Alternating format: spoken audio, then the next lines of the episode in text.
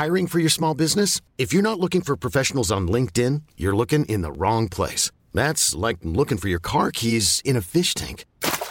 LinkedIn helps you hire professionals you can't find anywhere else, even those who aren't actively searching for a new job but might be open to the perfect role. In a given month, over 70% of LinkedIn users don't even visit other leading job sites. So start looking in the right place. With LinkedIn, you can hire professionals like a professional. Post your free job on linkedin.com slash achieve today.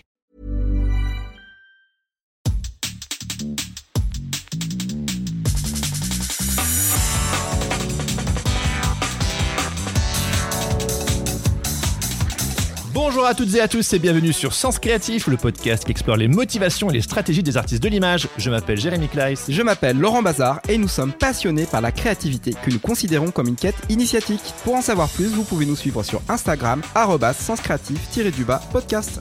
Et avant de passer à l'épisode du jour, nous remercions Patreon, sponsor officiel de cette saison 4. Comme eux, on croit dur comme fer qu'il importe de remettre les artistes au milieu de leur production et de leur permettre de gagner leur vie sans être obligés de passer par des tas d'intermédiaires. Et c'est exactement la mission que s'est donnée Patreon, permettre aux artistes de travailler sur ce qu'ils aiment et être payés en retour par les gens qui aiment leur travail. Alors comment ça marche? C'est très simple. Rendez-vous sur la plateforme patreon.com, créez un compte et commencez à fédérer votre communauté en leur proposant différents paliers pour vous soutenir financièrement en échange de contrepartie. Vous pouvez par exemple leur proposer des tutos exclusifs, des épisodes bonus de votre podcast, un accès à des rencontres ou un Discord privé. À vous d'être créatif. Donc si vous êtes artiste et que vous savez pertinemment que votre travail touche une certaine audience, mais que vous vous demandez comment monétiser votre contenu, peut-être que Patreon est la solution pour vous. Pour en savoir plus, rendez-vous sur patreon.com ou cliquez sur le lien dans les notes de cet épisode. Et c'est parti pour notre épisode enregistré en live et en public à Nîmes Illustre. Comment ça va, Laurent? Bah écoute, ça va très bien et ça m'a bien reposé d'aller euh, d'aller à Nîmes. C'était vraiment sympa. On a rencontré les, euh, les patates. On a vu plein d'illustrateurs, d'illustratrices. On a même vu des agents d'illustrateurs. Et euh, c'était cool. C'était un super rendez-vous. C'est quand même un petit peu une, une petite mec d'illustration. Et il y avait plein, plein, plein de, de choses à voir. On n'a pas eu trop le temps d'aller les voir. C'est clair. Et mais il y a vraiment de très belles expos, hein, dont le, le- dont l'expo du copain Aurélien Janet, qui amène à se balader dans toute la ville pour regarder euh, illustrations en réalité augmentée. Ouais, c'était une grosse retrouvaille. Ça faisait très, très plaisir. Et euh, donc, on a fait ce, ce- ce live et en public. C'était très, très cool. Avec euh, Jean Mallard, Clara Debray et Lisa Mouchet pour parler euh, de ce fameux sujet. Comment développer une pratique artistique saine et préserver son bien-être pour rester productif, tout un programme. C'est un sujet vaste et large, hein, mais j'ai passé un très, très bon moment. C'était génial, franchement, c'était fluide, c'était très sympa. Euh, on était accueillis euh, à la fabrique. On fait un petit coucou à, à Vanessa et Moon hein, qui, euh, qui nous écoutent. Yes, et, vraiment, on a passé un très bon moment dans un, un petit patio sous les arbres avec le, les- le chant des oiseaux. Ouais, j'aime trop l'énergie des lives. C'est vraiment un truc que j'aime vraiment faire. hein. Merci vraiment à toutes et à tous qui, qui êtes venus assister au live. C'était chaleureux, c'était vraiment sympa. Ouais. Alors, avant de passer donc du coup à l'enregistrement, déjà je voulais préciser un petit truc. Désolé, mais vous entendrez ma respiration. Euh... Darth Vader. Ouais, c'est ça. Petit souci euh, un petit peu technique qu'on n'a pas réussi à régler, mais ça peut-être ça perturbe au début, mais après vous vous vous habituerez. Non, mais c'est Euh, pas comme le son des vagues, Jérémy, t'inquiète.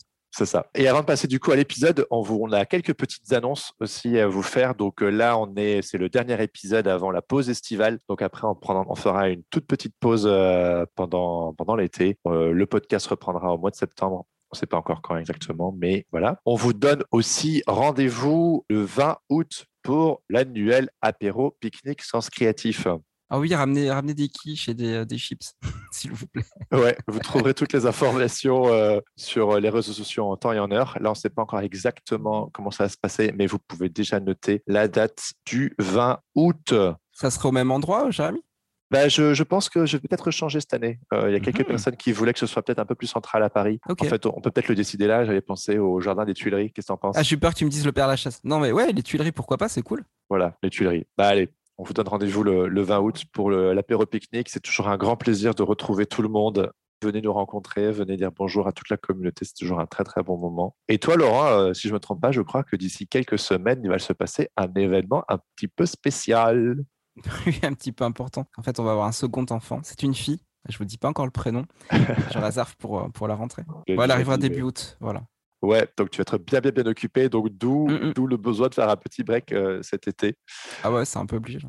pour t'occuper de ce petit être. Cool. Bon, eh bien, sans plus attendre, on vous laisse découvrir notre épisode avec Jean Mallard, Clara Debray et Lisa Mouchet, live au festival Nîmes Illustre. Bonne écoute. Bonne écoute. on s'ambiance bien comme il faut. Voilà, vous le connaissez ce générique ou vous le connaissez pas? Voilà. Alors, bonjour à tous et bienvenue sur Sens Créatif. Est-ce que ça va bien Je vous entends pas, est-ce que ça va Est-ce que bien ça va bien Merci. Voilà, alors moi j'ai une petite euh, voix un petit peu cassée, mais on va faire comme ça, comme il faut.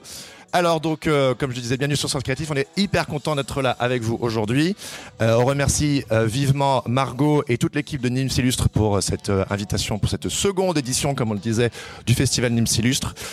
Aujourd'hui, vu que le thème du festival c'est l'animal et le vivant, euh, on a décidé de vous proposer un épisode un petit peu contemplatif.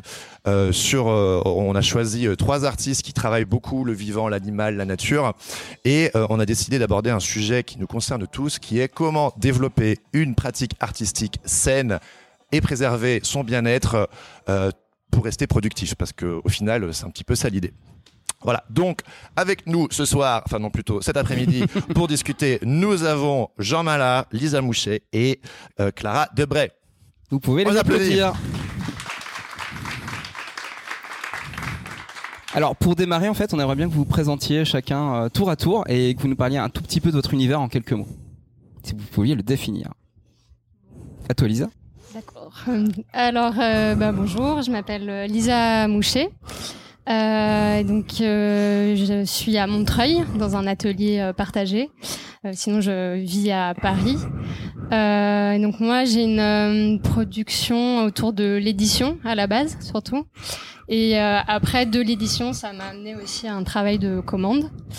Euh, et euh, bah, je travaille euh, beaucoup avec mes dix doigts. Yes. Euh, donc au pastel sec. Ouais. Euh, donc vraiment, j'estompe tout avec mes doigts.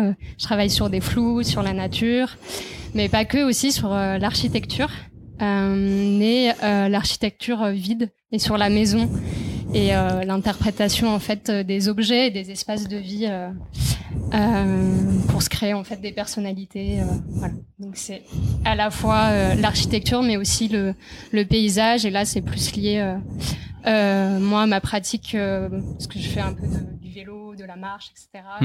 Et de là est né euh, différentes éditions, euh, impressions. euh, voilà, parce que je travaille aussi euh, avec euh, différents studios, euh, soit à Paris, à Marseille aussi. Ouais. Studio Quintal qui est à Paris. Euh, Photokino aussi, euh, avec qui j'ai pas mal travaillé ces derniers temps. Euh, voilà, c'est une pratique euh, d'atelier. Notamment, j'étais invitée en fait à, à Nîmes Illustre à, à animer un atelier avec des enfants hier. C'est vrai, ça s'est bien bien. passé. Euh, ouais, ouais, C'était très cool. bien. C'était très cool. euh. Tu leur as fait faire quoi? Euh, donc c'était un atelier sur un- sur trois heures et euh, donc c'était vraiment libre d'accès et euh, c'était autour de la carte postale parce que voilà on- c'est le début de l'été et on a commencé un peu à envoyer euh, des cartes postales et, et pour changer un peu de la carte postale euh, avec des chats ou euh, des dauphins qui disent bisous de la montagne euh, je me suis dit allez on peut essayer de, de s'inventer ces petites cartes postales à envoyer c'était un atelier autour du collage euh, de la nature bien sûr Ouais. et de la bande dessinée aussi Trop chouette. Trop cool. Merci, ouais. Et toi Clara? Euh, donc moi je suis Clara, Euh, j'habite à Annecy maintenant, j'ai passé du temps à Paris avant mais euh, je, je suis rentrée euh, dans mes montagnes natales et c'est un plaisir. Euh, je travaille dans un atelier partagé aussi avec d'autres artistes et euh, je suis artiste et illustratrice et je partage un peu mon temps entre euh, des travaux plus personnels qui vont être euh, guidés par ma sensibilité euh, à la nature, à la montagne et aux personnes que je rencontre et, Ouais, c'est très présent dans ton travail. oui, c'est important pour moi et je pense que ma manière la plus honnête de travailler, c'est de retranscrire ces choses-là qui ont du sens au quotidien. Et euh, donc j'alterne euh, ce travail-là et puis un travail de commande aussi euh, en tant qu'illustratrice. euh, On aura l'occasion d'en euh, reparler. voilà, Trop cool. c'est ça. Et Jean, je crois que c'est à toi. Oui. bah salut tout le monde, moi je m'appelle Jean. Euh, je fais du dessin depuis tout gosse et euh, j'ai fini les études à peu près il y a un an. Ah ouais? Ouais. Ah ouais, punaise, moi je pensais que tu bossais euh, depuis Bah, euh, super longtemps en fait. Ouais, alors j'avais un peu commencé avant parce que c'était un peu compliqué les- la fin d'études avec tout ce qui s'est passé. Ah oui, il Mais, s'est passé euh, un, un petit truc. quelques- pareil. ouais. ça. T'as délayé un peu les études, quoi. J'ai un peu délayé les études, je l'avoue, aujourd'hui. Mais, mais du coup, je suis sorti des arts déco il y a à peu près un an. Et euh, je dessine donc beaucoup, euh, principalement euh, à la peinture à l'eau, un peu sous toutes ses formes, donc de l'aquarelle, de la gouache, de l'acrylique. Et j'essaie aussi de fabriquer mes couleurs euh, à partir de pigments. Enfin, je suis un peu dans ce délire de faire les couleurs moi-même à l'ancienne et tout, d'aller chercher vraiment les vieilles recettes euh, pour trouver des couleurs très précises. Donc, euh, je suis un peu un geek là-dedans. C'est ouf ça. Ouais, ouf. bah en fait c'est pas si dur et euh, mais ça ça je trouve ça fait vraiment ça donne un peu sens. Hmm. Ça fait vraiment une sorte de préparation au dessin et tout. Et euh, je fais de l'illu euh, pour des bouquins, pour des affiches, pour euh, un peu de- plein de trucs. Et à côté de ça, je fais du dessin plus personnel, donc des expos. Euh, j'ai fait une première expo qui était sur euh, Naples, où je suis allé vivre un moment, que personne n'a vu parce que c'était pendant le Covid, donc. euh, Oui, Clara l'a vu. Clara l'a vu. Ouais. Mais c'est pas grave. Et là, j'en prépare une autre euh, sur la Sicile, donc on reste euh, dans la même zone géographique. Une petite euh, attirance pour l'Italie. Ouais, mais vraiment l'Italie du Sud, euh, très précisément, euh, Ouais. vraiment ces ambiances-là. Donc j'essaie de faire plus des grands formats. Qu'est-ce que tu euh, fais à Paris en fait? Bah je sais pas, je sais pas, mais j'ai tous mes Bah, il amis. finissait ses études déjà. Ah oui, c'est vrai, une chose à la c'est fois, déjà ouais. pas mal. Ouais, ouais, ouais. Donc euh, voilà, donc euh, je crois que j'ai fait le tour. Ok, ok. Donc, tous les trois, le point commun, c'est que vous avez une pratique euh, très artisanale. Euh, c'est important de le souligner à l'ère du tout digital. hein. Et euh, on se demandait du coup en quoi en fait cette pratique artisanale euh, fait écho à peut-être un trait de votre personnalité. euh, en quoi c'est très euh, Clara, Jean, euh, Lisa de, de de bosser comme ça Est-ce que- ouais, vos dix doigts? Est-ce que ça vient de loin? Est-ce que c'est du hasard complet? Qu'est- Qu'est-ce qui vous a amené à, à ce choix? Qui veut commencer? Euh, bah, pour ma part, en fait, quand j'étais euh, enfin en études, j'ai vraiment pratiqué plein de choses différentes. En plus, enfin, je savais pas forcément que j'allais aller euh, vers l'illustration. Euh, j'ai fait autant de, de la céramique. euh, à un moment donné, j'hésitais même à aller plus dans le théâtre. Et, hum, et en fait, au fur et à mesure, en fait, j'ai beaucoup pratiqué la sérigraphie, euh, donc aux, arts décoratifs euh, à Strasbourg.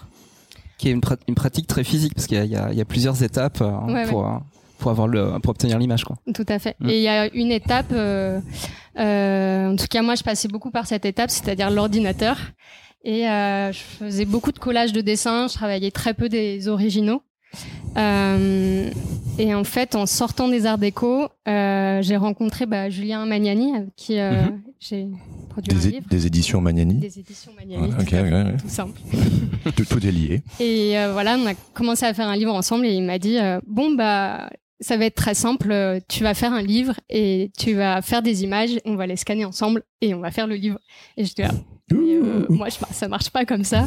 Et en fait je me suis dit bah allez c'est l'occasion, j'en avais marre de travailler sur un ordinateur et je me suis dit je vais revenir à une pratique euh, plus liée voilà À la main. il y avait Ouais. quoi Il y avait une boîte de pastel sec qui traînait quelque part. Et, euh, Euh, J'avais commencé un peu à, à pratiquer et, euh, et en fait euh, au fur et à mesure je me suis plongée vraiment là-dedans. Ouais, le plongée, c'est le, c'est le terme, quoi. Ça Ouais. prend tout T'as le une, corps. t'as une marque Ouais. préférée de pastel On n'est pas sponsorisé, on n'est pas Euh, Non, on n'est pas sponsorisé. l'instant placement de Non, mais produit. c'est rigolo, j'aime bien savoir ça. Euh, Non, en vrai, euh, j'ai plusieurs marques parce que suivant les marques, il y a Ah des- ouais, ça textures qui sont pas les mêmes. J'ai essayé. fera pas de jaloux comme ça. Bah, ça me fait penser. Enfin, tu disais que tu essaies de faire tes couleurs, tes pigments et tout. Et à un moment donné, j'ai essayé de, de geeker un peu des blogs pour faire des pastels. Ah Et, euh, et c'est assez technique. Mode euh, labo. Du pigment pur en fait, non euh, J'ai c'est l'impression. Ouais, c'est du pigment pur, mais après, c'est, enfin, il y a un peu de chimie et du coup, suivant les pigments, suivant, euh, enfin, les, les couleurs, euh, ça va être des dosages différents pour avoir le Ah ouais. bon niveau de dureté. Et, euh, et là, vraiment, je, je crois que je vais me lancer dans un truc euh, beaucoup trop euh, chronophage. Donc euh, voilà, j'en suis pas Ok. arrivée là. Et vous, du coup En quoi euh, c'est représentatif de votre personnalité, euh, ce travail-là? Euh, écoute, je pense que moi, la pratique effectivement de la matière est importante. Avant de travailler, parce qu'en fait, je travaille aussi au pastel, mais pas au pastel sec, au pastel gras pour le coup. Des pastels à l'huile et des pastels à la cire, donc c'est très différent. On pose pas la même matière de la même manière, mais je passe aussi beaucoup de temps à estomper. c'est encore une approche un peu différente du pastel, du coup. Et euh, en fait, avant ça, j'avais beaucoup d'affinité avec la peinture à l'huile. Ça, c'est quelque Mm. chose qui me, qui me parle beaucoup.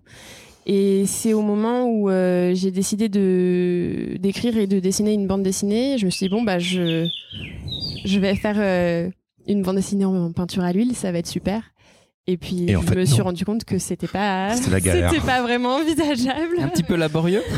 voilà, un peu laborieux, ça aurait demandé beaucoup trop de temps et même voir certaines choses qui me paraissaient pas faisables en termes de résultats que je cherchais quoi, hein, par rapport euh, aux détails et euh, et du coup, c'est là que j'ai rencontré les pastels à l'huile et les pastels à la cire, qui sont un peu pour moi de- des, des peintures en bâton, quoi, qui me permettent de d'avoir de, la peinture, mais euh, dans des petites boîtes et à emmener partout, et qui permettent aussi d'être précis. Et, et du coup, il y a vraiment cette envie de travailler la matière, mais euh, que ça soit en grand avec la peinture à l'huile ou en petit avec des pastels. euh, il y a ce, ouais, ce plaisir de, de la couleur en fait qui, qui vient sur le papier et, euh, parce que ouais je, je l'ai je l'ai je l'ai pas précisé mais c'est vrai que enfin je crois que c'est le cas de nous trois mais on travaille vraiment beaucoup la couleur quoi Mhm. c'est Oui. important Oui. dans chacun de nos, nos travaux et du coup ouais cette cette couleur qui s'exprime par la matière euh, c'est vraiment un plaisir euh, un plaisir fou et pour avoir travaillé un peu en numérique euh, ça m'arrive de temps à autre il y a toujours un moment où je, je reviens, euh, ne serait-ce que dans les.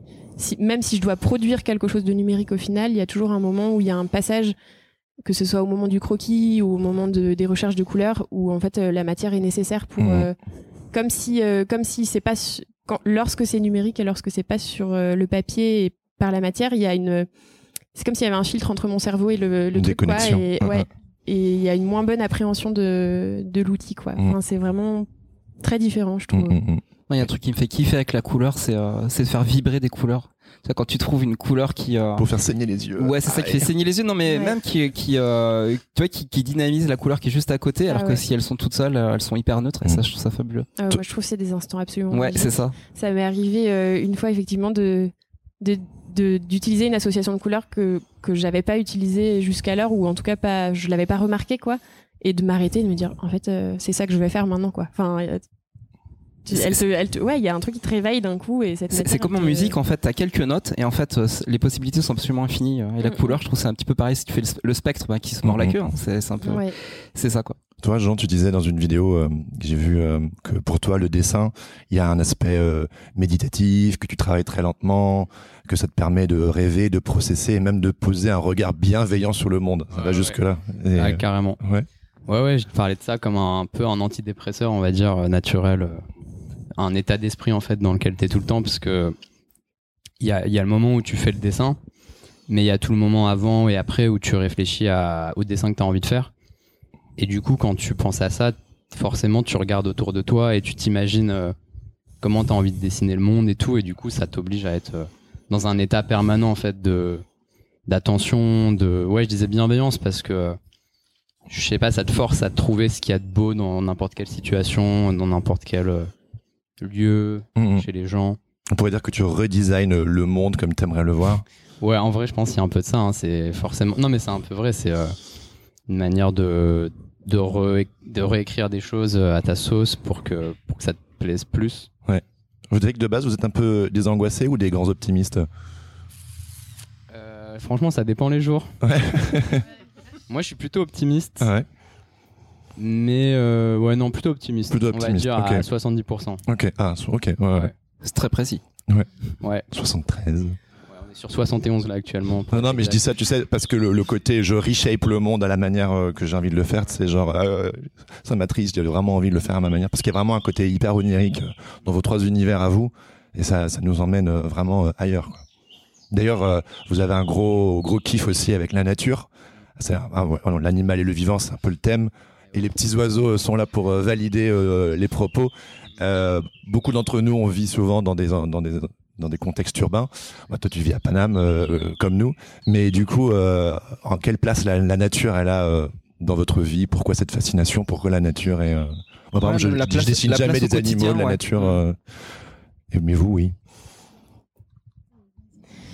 Euh, pour ma part, euh, je pense que ça vient de vraiment quand j'étais petite. Pour le coup, j'ai eu la chance de, enfin, en tout cas moi, je considère ça comme une chance. Il y aura d'autres qui, enfin, je connais des gens qui considèrent ça plutôt comme euh, une privation de liberté. Mais j'ai grandi en montagne et Mhm. euh, et en fait, c'est quelque chose qui m'est resté vraiment quoi. C'est c'est euh, la montagne est vraiment la montagne et du coup par extension euh, la nature de manière générale c'est vraiment pour moi un refuge au sens propre dans le sens où où c'est là que je me sens le mieux quoi c'est là que je me sens le mieux au monde et et euh, tu posais la question de est-ce qu'on est plutôt positif ou plutôt angoissé je crois que je suis plutôt positive aussi enfin Ok. je suis pas nourrie par des trop grandes angoisses bien qu'il y en a toujours qui refont surface euh, quand on les attend pas mais euh, mais pour autant, quand il quand il y a des angoisses, la nature, elle a vraiment cette capacité de me ramener dans, quelque, ouais, dans un refuge, quoi. Un cocon de, ouais. de, de bien-être et de, et de bienveillance aussi, comme disait Jean, avec cette,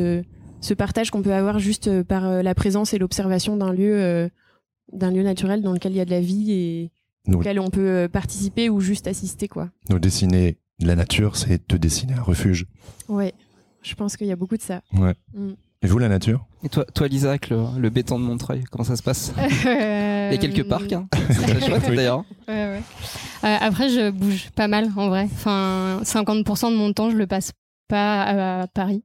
Enfin, Ok. parce que je- En haut de la montagne, euh, avec les chèvres. Euh, alors, à la base, je viens d'un pays très plat, enfin d'une région très plate. La Belgique. Euh, non, Tout de suite. non, non, une région, euh, euh, bah, la région centre, euh, vers Châteauroux, où mes parents étaient, euh, étaient parce qu'ils sont à la retraite euh, agriculteurs.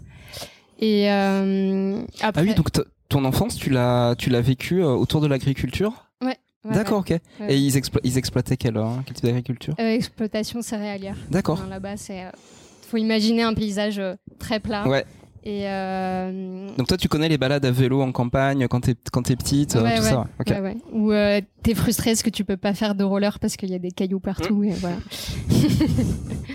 et et ouais, j'ai grandi donc du coup dans ce milieu-là et je faisais beaucoup de, de j'avais pour habitude vraiment de de me balader euh, toute seule et de faire plein de balades où je me racontais plein d'histoires. Mhm. Et je pense que ça vient aussi un peu de là, même dans mon travail. euh, je pense que ça se ressent assez. euh, Enfin, autant dans, quand je dessine des paysages ou quand je dessine une architecture Mhm. justement, c'est tout un travail autour de l'absence et du vide.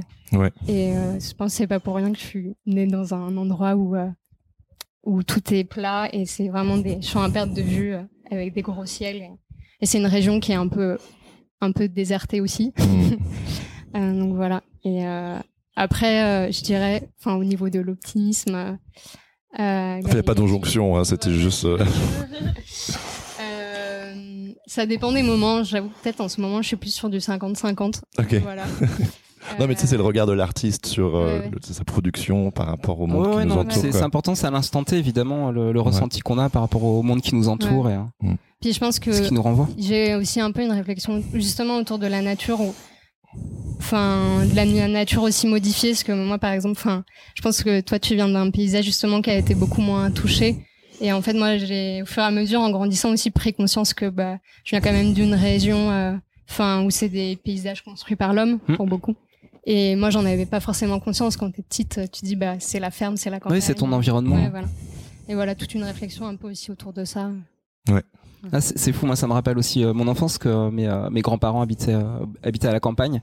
Et euh, moi j'ai ces souvenirs tu vois de paysages. Et je pense qu'en fait ils seront toujours inscrits tu vois toute ma vie. Et quand je dessine bah je, je, je les mets dans mon palais mental tu vois. J'y reviens souvent en fait. important je pense. Mais euh, crois que j'ai Ouais, ouais, cool, cool. Jean Pour Ouais. un parigo comme toi. Bah ouais, justement, donc la différence, c'est que moi, j'ai grandi en ville. Donc je dirais que mon rapport à la nature, il vient d'abord d'une fascination. Genre quand j'étais petit, c'était aller euh, dans, les, dans les musées voir des, des squelettes ou des trucs comme ça, un peu euh, vraiment pour se casser un peu le cerveau. Et après, euh, il y a- Après t'as vu une vache. et après, j'ai vu une vache, ouais. Ça- Ça m'a détruit. Je m'en suis toujours parmi d'ailleurs. Ouais. Non, il y a aussi, euh, parce que je repensais, c'est vrai que c'est vraiment un sujet qui revient tout le temps. C'est que j'ai aussi un peu de famille qui vit à La Réunion, on en parlait tout à l'heure. Ah ouais carrément. Ouais, On et du coup, pas. euh, Ça ouais, c'est la sais. nature là-bas. Bah ouais, c'est ça, c'est que du coup, j'y suis allé euh, enfant. Et là, pareil aussi, niveau choc euh, visuel, c'est. Là, vraiment, ça calme. Mm. Et c'est là que vraiment tu te rends compte de ce que c'est la nature avec un grand N. Genre, euh, C'est tes premiers souvenirs de paysages waouh qui t'ont Euh, marqué? Ouais, je pense. Je pense que c'est parmi les premiers vraiment où t'as des t'sais, des petites routes minuscules, tu sais pas comment elles tiennent au milieu d'une jungle de dingo. Au-dessus, t'as des montagnes, des, des climats euh, qui changent à, à, à chaque minute.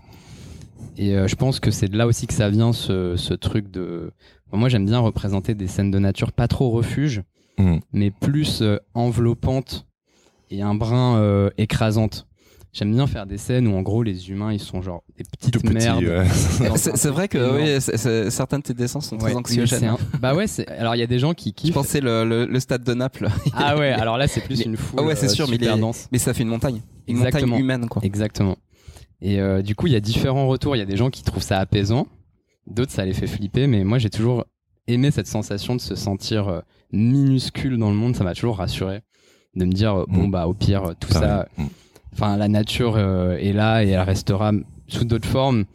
Et ça, ça nous fait aussi relativiser. Donc j'ai toujours aimé représenter ça un peu euh, dans le délire romantique ou dans les estampes japonaises ou Mm. les miniatures indiennes où tu as des tout petits personnages dans une nature qui les domine totalement. euh. C'est une sensation qui me plaît bien. Et euh, je pense qu'elle vient de là, ouais. L'être humain à sa juste place. Ouais, c'est ça, c'est aussi ramener tout le monde à, à sa place, ouais. euh. Alors, euh, si vous le voulez bien, on va aborder le, le gros sujet qui est genre comment euh, développer une pratique artistique saine euh, et préserver son bien-être pour rester productif. Est-ce que vous avez compris la phrase? Voilà. Un avis. Allez-y. On ouvre, on ouvre le sujet et puis après, euh, on surfe. Shifumi, du coup, pour qui commence. en, quoi ça, en quoi la question résonne chez vous? Bon, allez, je me relance. Euh, alors, euh, moi, le plaisir, enfin, en tout cas, l'environnement que j'ai réussi à me, à me créer, euh, et ça compte aussi sur le fait que je sois restée euh, aussi longtemps euh, à Paris et à Montreuil. C'est euh, mon atelier. Enfin, je suis une- Enfin, c'est un atelier partagé qui s'appelle l'atelier commode. On est neuf. Et... Tu peux les saluer si tu veux. Coucou. Coucou l'atelier. Et donc là, voilà, là, là, t'es en train de nous dire c'est le contact humain, quoi. C'est. Euh, oui, clairement.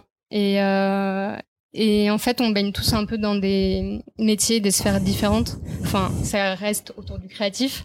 Mais euh, donc, il y a des designers, euh, des gens qui font de l'installation, euh, du motif, de l'illustration aussi. Tu m'as même dit du métal. hein. Ils ont un atelier métal. Ouais, euh, ça, c'est Nicolas qui fait des cabines photomaton. euh, du coup, voilà. Dédicace à. Nicolas. Donc, il y a un peu de bruit. un peu de bruit de machine. Euh, c'est pas le bruit de la nature, mais euh, mais voilà, c'est un espace euh, un peu aussi de vie. On, on fait, on fait des fêtes, des repas, voilà, et, euh, et on partage beaucoup euh, au sein de cet atelier. Et, euh, et clairement, euh, ça, ça contribue beaucoup euh, du fait que je sois à Paris. Ouais, ouais, ouais, que, que tu y restes. Vous travaillez aussi en atelier, vous? Euh, oui, en arrivant, euh, en arrivant, euh, bah, en fait comme Jean, euh, je, je suis sortie d'école euh, il y a bah, juste un an avant, donc il y a deux ans. Et euh, Parce que vous le savez pas, mais ils se sont rencontrés à l'école, en fait. oui. Voilà. On l'a découvert tout à l'heure. Et il se trouve qu'effectivement, il y avait un peu ce, ce, ce truc en sortant de l'école de se dire bon, bah là, j'ai adoré euh, bosser pendant mon année de diplôme euh, tous les jours avec euh, d'autres artistes à mes côtés et euh, avoir cet échange-là, comment garder ça, quoi. Et euh, en déménageant, en changeant de ville, en allant dans un endroit où euh, je ne connaissais personne et mon compagnon non plus, euh, comment faire euh, en étant tous deux indépendants pour euh, rencontrer du monde C'est clair. et du coup, c'est posé la question de chercher, euh, ouais, y avait-il d'autres artistes qui avaient euh, cette envie de partager un lieu? Et on a eu beaucoup de chance de trouver en arrivant deux places dans un atelier partagé. Euh, du coup, on est cinq. On a un autre atelier en face d'une autre où ils sont trois. Et euh, pas loin du tout, euh, il y a encore d'autres artistes où ils sont euh, cinq, six. euh.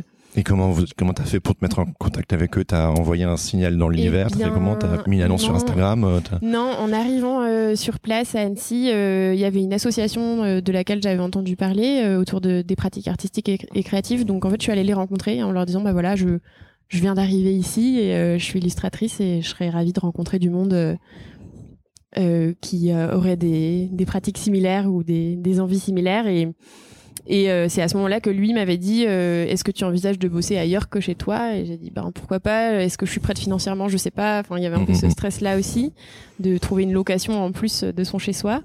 Oui, ça c'est une vraie, une vraie euh, question. Oui, c'est un budget, ouais. C'est une vraie question. Est-ce que je, est-ce que je me lance justement dans un atelier qui va m'apporter Mm, euh, ça. beaucoup de choses, mais bon, on risque de, j'ai Mm, pas la, j'ai pas la thune pour le, ouais, pour c'était vraiment le tout début pour moi, donc euh, j'avais un peu cette peur-là. J'avais même, même pas passé mon diplôme encore. Enfin, voilà, c'était tout début. Et, euh, et il se trouve que euh, il me dit, bah voilà, je te dis ça parce que là, il y a une place qui se libère dans un atelier. Et en fait, de, je me suis dit bon bah c'est trop bête, il y a une place qui se libère. Tu t'es je suis écouté pas sûre. euh, ouais, j'ai écouté le truc qui me disait qu'il fallait qu'on aille rencontrer du monde et que. Mais tu t'es mise en mouvement toi-même, t'as pas attendu qu'on vienne te chercher. Non, je pense que le fait qu'il me propose euh, à ce moment-là, ça m'a aidé à franchir le cap. Sinon, j'aurais peut-être mis plusieurs mois avant de vraiment chercher activement et j'aurais peut-être plus eu des difficultés à trouver. Parce qu'il se trouve que du coup, de fil en aiguille, bon, c'est pas dans cet atelier-là que j'ai fini, mais euh, en rencontrant ces quelques personnes, euh, le petit réseau a fait son travail Mhm. et on a très vite trouvé un atelier. Mais je trouve ça intéressant parce que euh, souvent on parle le, le bad de quitter les grandes villes pour se dire je vais me retrouver tout seul, euh, Mm. il y a peut-être pas de créatif, euh, genre j'ai pense- envie d'aller vers la nature, Ah ouais. mais en fait l'humain me garde dans les grandes villes. Enfin, je sais que Oui, personnellement, moi, ouais. j'ai cette crainte là. Ben, je, je la comprends. Effectivement, c'est pas, pas évident. Et, et Annecy, oui, ça reste une petite ville euh, qui est mm, très touristique, euh, qui a. euh, alors, Un super nous, festival. Voilà, on y est allé en se disant, il y a quand même le festival d'animation qui a une grosse dynamique, euh, qui fait venir énormément de monde et qui, du coup, a quand même un, une essence créative autour de ce truc-là. Euh, en fait, à l'année, pas tant que ça. C'est comme euh, Festival de Cannes. euh, Oui, une Le, semaine. le rayonnement, il, est- il se passe sur, ouais, il se passe sur une semaine et puis le reste du oui, temps, bah, Annecy redevient Annecy, quoi. C'est ça, donc il y a deux trois studios d'anime, mais bon, je suis pas animatrice, donc euh, voilà, ça fait pas vraiment partie de, de mon travail à proprement parler. Mais je pense que dans tout endroit, même s'il n'y a pas une grosse dynamique dans cette ville, il y a toujours des créatifs qui sont là, qui se cachent quelque part, et, euh, ou qui se cachent pas d'ailleurs, euh, mais mais on peut les trouver, ouais, Mm, mm, et on peut les rencontrer, et c'est chouette. Mm. Et c'est même aussi euh, petit à petit comme ça qu'on rencontre euh, ouais, des super amis et que et qu'on s'ancre petit à petit dans un nouvel endroit. Et... Ouais. Mais, euh, mais ouais, je pense que c'est quitter une grande ville dans laquelle on a des réseaux qui sont, qui sont si grands et si généreux, bah, parfois c'est un peu difficile à ce niveau-là. Ouais. Ouais, bien sûr, ouais. Mm. Vous avez euh, tous les trois une pratique, donc on disait tout à l'heure, artisanale, qui prend du temps. Euh, et, euh, mais vous travaillez, donc on a compris que le dessin vous offrait beaucoup de bienfaits, euh, que ça vous apaisait, que ça vous permettait de sortir ce que vous aviez à l'intérieur et tout. J'ai vraiment ma voix qui se casse. Et euh, mais vous travaillez aussi, voilà, vous avez des, des commandes, vous travaillez avec des agents, avec euh, le milieu de l'édition, avec des galeristes, etc. Comment est-ce que vous arrivez à euh, allier l'équilibre entre euh, cette euh, pratique lente et euh, ben parfois les injonctions au- à la production que que que, que vous oblige, voilà, tous tous ces projets de commandes. On peut peut-être commencer par Jean, Ouais. euh, parce qu'en plus, toi, t'as, tu, tu fais vraiment, euh, tu rajoutes des couches. En plus, t'as les études. Donc, euh, Ouais, enfin là j'ai C'est- fini. ouais, non, mais tu les euh, as, tu les, tu, ouais, tu travaillais ça, déjà ouais. en Ouais. étant étudiant. Ouais, alors j'ai un peu bullshité pendant mes études, c'est-à-dire que j'ai essayé de faire passer des commandes en projet de d'études. Ah, il est malin. Il est malin. T'as an mutualisé. Bah au final, euh, oui. Mais après tout est une question de discours et tout, et finalement ça a rentré à peu près, donc. euh, Mais j'avais pas le choix. Coquin va. Ouais, je l'avoue, je l'avoue, jugez-moi. Bref. Mais alors pour répondre à ta question, Ouais. euh, je vais pas faire le malin. Moi, je m'en sors pas si bien que ça. Ok. C'est-à-dire que euh, je suis vraiment euh, super lent. Je Mhm. pense que c'est pas que ma pratique, c'est aussi euh, moi. Ouais. Et euh, j'avoue, des fois, euh, c'est chaud de, de gérer euh, tout. Et, euh, et donc, c'est beaucoup de temps. Enfin, moi, je sais que. T'acceptes facilement plusieurs commandes en même temps? Ou Alors, tu, euh, je me dis à chaque fois, cette ça fois, je prends plus rien. Mhm. Et après, je me dis, ah ouais, mais ça, je peux, je peux pas refuser et tout. J'ai On connaît. dire non, on connaît. Et ce qui est pas une si bonne chose, parce qu'au final, tu peux en fait mettre tout le monde dans la galère, parce que des fois, tu vas dire oui alors que tu devrais dire non. Et au Et final, t'embarques les autres commandes par euh, effet boule de Exactement, neige. donc euh, parfois, je pense qu'il faut arriver à dire non, même si c'est dur. Mais euh, moi, je ne le fais pas. Euh, T'as déjà essayé? De dire non Ah oui, est-ce que ça t'est déjà arrivé tu- Là, non. vraiment, ça- t'as Ouais, ré- est-ce que mais t'as réussi une fois Un vieux nom tout pourri, un non, Non. mais peut-être en fait, et à la fin, tu te retrouves à dire oui. Enfin, pitoyable. Ah ouais, d'accord, ok. Une grosse galère. Donc, c'est pas un nom, quoi. Non, c'est pas un nom du tout. Ouais. Non, mais du coup, le, le, le truc, c'est que c'est vrai, je, enfin, je, je, je taffe beaucoup. Hmm. Après, j'adore ça, mais euh, je, je passe beaucoup, beaucoup, beaucoup, beaucoup de temps à dessiner. Et parfois même le week-end, euh, ça m'arrive de faire mon gros no life. Après, je sais que j'adore ça, mais C'est du c'est coup, ton euh, besoin quand même.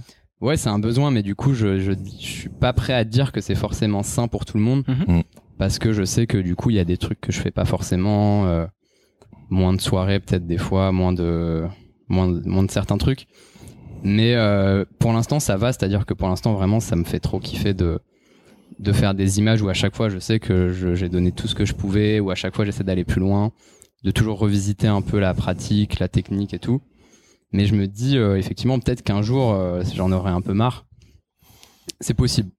Donc euh, voilà, pour l'instant, ma, ma solution, c'est vrai, c'est de, de beaucoup passer de temps, beaucoup beaucoup de temps. T'as des journées de batte comme ça où tu te dis punaise, mais comment je vais faire? Comment je vais y arriver?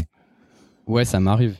Ouais, ouais. Mais ça va, ça passe en général. C'est de temps en temps une petite journée où on est un peu euh, face au- à tout ce qu'il y a à faire et on se dit oh là là. Et Comment dans tu ce cas-là, tu, as- tu laisses couler?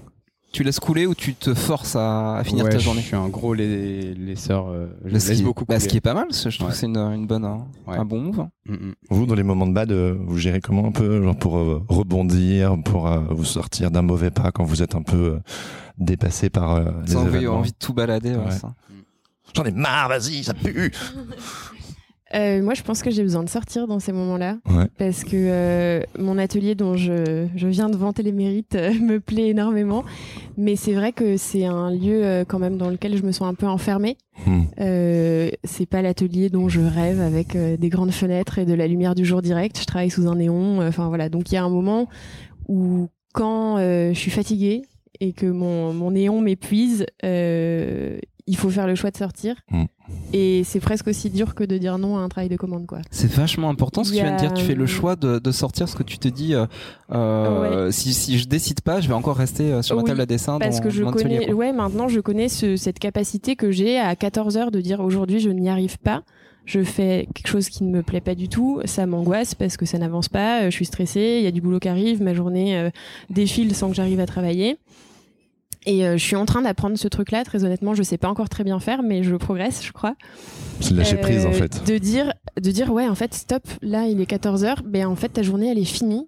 Va dehors, quoi. T'as la chance en plus d'habiter euh, au bord d'un lac que tu adores, donc Mm. va, va faire un saut dans le lac, va faire du yoga au bord de l'eau et, et décroche. Tu Décroche. culpabilises pas de partir à 14h alors que tu te dis que techniquement on faudrait bosser jusqu'à 18-19 Ben, justement, c'est là que, que réside toute la difficulté pour moi, c'est de réussir à lâcher. Hmm. Et euh, il y a des fois où j'y arrive et je m'en remercie ensuite, quoi. C'est parce que du coup, euh, je reviens le lendemain euh, rechargé. Enfin, vraiment, il y a ce truc-là de t'as réussi à lâcher et c'est reparti. Il faut s'autoriser. Oui, ouais, t'as ce, euh, t'as ce si retour en fait de ressenti qui te valide Ouais. en fait ce, ce choix. Et je dirais quelque part que t'as réussi à changer tes habitudes. Et ça, je pense que c'est un, c'est une clé. Je pense que c'est un super move euh, de se dire, bah, en fait, on peut pas changer sa nature. Ça, c'est, Mm. c'est très compliqué. Euh, c'est un peu une quête sans fin. Par contre, changer ses habitudes, je pense que c'est quelque chose qui est faisable parce que c'est comme un entraînement. C'est comme si on va à la salle. Il y y a une salle de sport juste à côté. Bah, si on veut avoir des muscles, il faut y aller tous les jours. Et euh, à un moment, faut changer euh, le rythme qu'on avait, quoi. Oui, oui. Et ouais, et je pense qu'il y a vraiment euh, cette difficulté à. se- Enfin, moi, je, je sens tous les, les ressorts qui se mettent en place dans mon esprit au moment où je me dis, OK, il faut que je sorte. Il y a toutes les, les réflexes de dire non, il faut que tu bosses jusqu'à au moins 18 heures, euh, de la culpabilité qui se met en marche, de dire, t'as la chance de faire un métier que t'adores, euh, comment ça se fait que t'es pas capable de travailler une journée entière. Enfin. Et c'est vrai qu'en étant indépendant, on, a, on peut avoir assez vite aussi ce truc de se dire, bon, bah. T'as la chance de pouvoir faire ce que tu veux, mais euh, fais au moins des journées décentes, quoi. Travaille de 9h à 18h. Et, Arrête euh, de te plaindre, quoi. Ouais, c'est ça. Et, euh, et je pense que c'est ouais, c'est une nécessité de savoir lâcher, d'autant plus que je pense qu'on a beau euh, parfois réussir à, à cadrer un peu ses journées. euh, j'ai un peu la sensation qu'on travaille euh, tout le temps, quoi. Enfin, que c'est pas facile de vraiment lâcher. Ah ouais, non, non. ouais. Et, euh, et du coup, arriver à s'autoriser ça, euh, ouais, c'est enfin, je le considère vraiment comme quelque chose qui est en cours et que j'essaye de d'installer, quoi. Mhm. Pour que et, et ça peut me sauver de, de l'angoisse si j'y arrive. Ouais, c'est bon ça. Il y a des, euh, des choses qui vous énervent dans votre pratique ou euh, vous, euh, vous êtes en colère contre Ouais, c'est ça, vous-même ouais, qui vous, euh, vous mettre la haine qui vous vénère. Lisa, ça t'arrive? Euh, au- vraiment au sens large, bah, hum, moi, ce qui m'épuise pas mal, c'est euh, les, tout, enfin, tout l'à côté, en fait, euh, les réponses de mails, euh, les relances aussi, parce que Ah ouais, bah, c'est fatigant, on c'est fatigant. Beaucoup de temps à nous payer. Enfin, Peux-tu me répondre et me payer, s'il te plaît, ça fait six mois. qui aime ça, levez la main. qui aime faire ça Voilà, je crois que c'est clair. Jean. Et, euh, et, euh, après, je dis pas, des fois, c'est aussi un peu excitant. J'arrive à mon bureau et je me dis, ah, ça fait très. euh, Enfin, je sais pas, ça fait aussi un peu professionnel, voilà. J'ai mon petit planning et, et je réponds à des mails, voilà. Mais en fait, euh, c'est un peu épuisant. Et puis, du coup, je sens des fois que ça me met en tension et Mm. que ça m'énerve. Et en fait, je suis là, mais euh, détends-toi, enfin, ça va. euh, enfin, Y a pas mort d'homme, Et, ouais. ouais, voilà. Et, euh, et après, pour rebondir aussi sur euh, par rapport au temps de, de travail, j'avoue que moi j'ai j'ai vraiment beaucoup de mal à me à me dire stop et, et j'ai l'impression que même quand je vais pas travailler pour mes, mes projets ou pour des commandes, je vais toujours trouver en fait euh, des choses à faire. Euh, je sais pas, euh, j'aime beaucoup euh, aussi cuisiner, donc je vais imaginer des banquets avec des copains.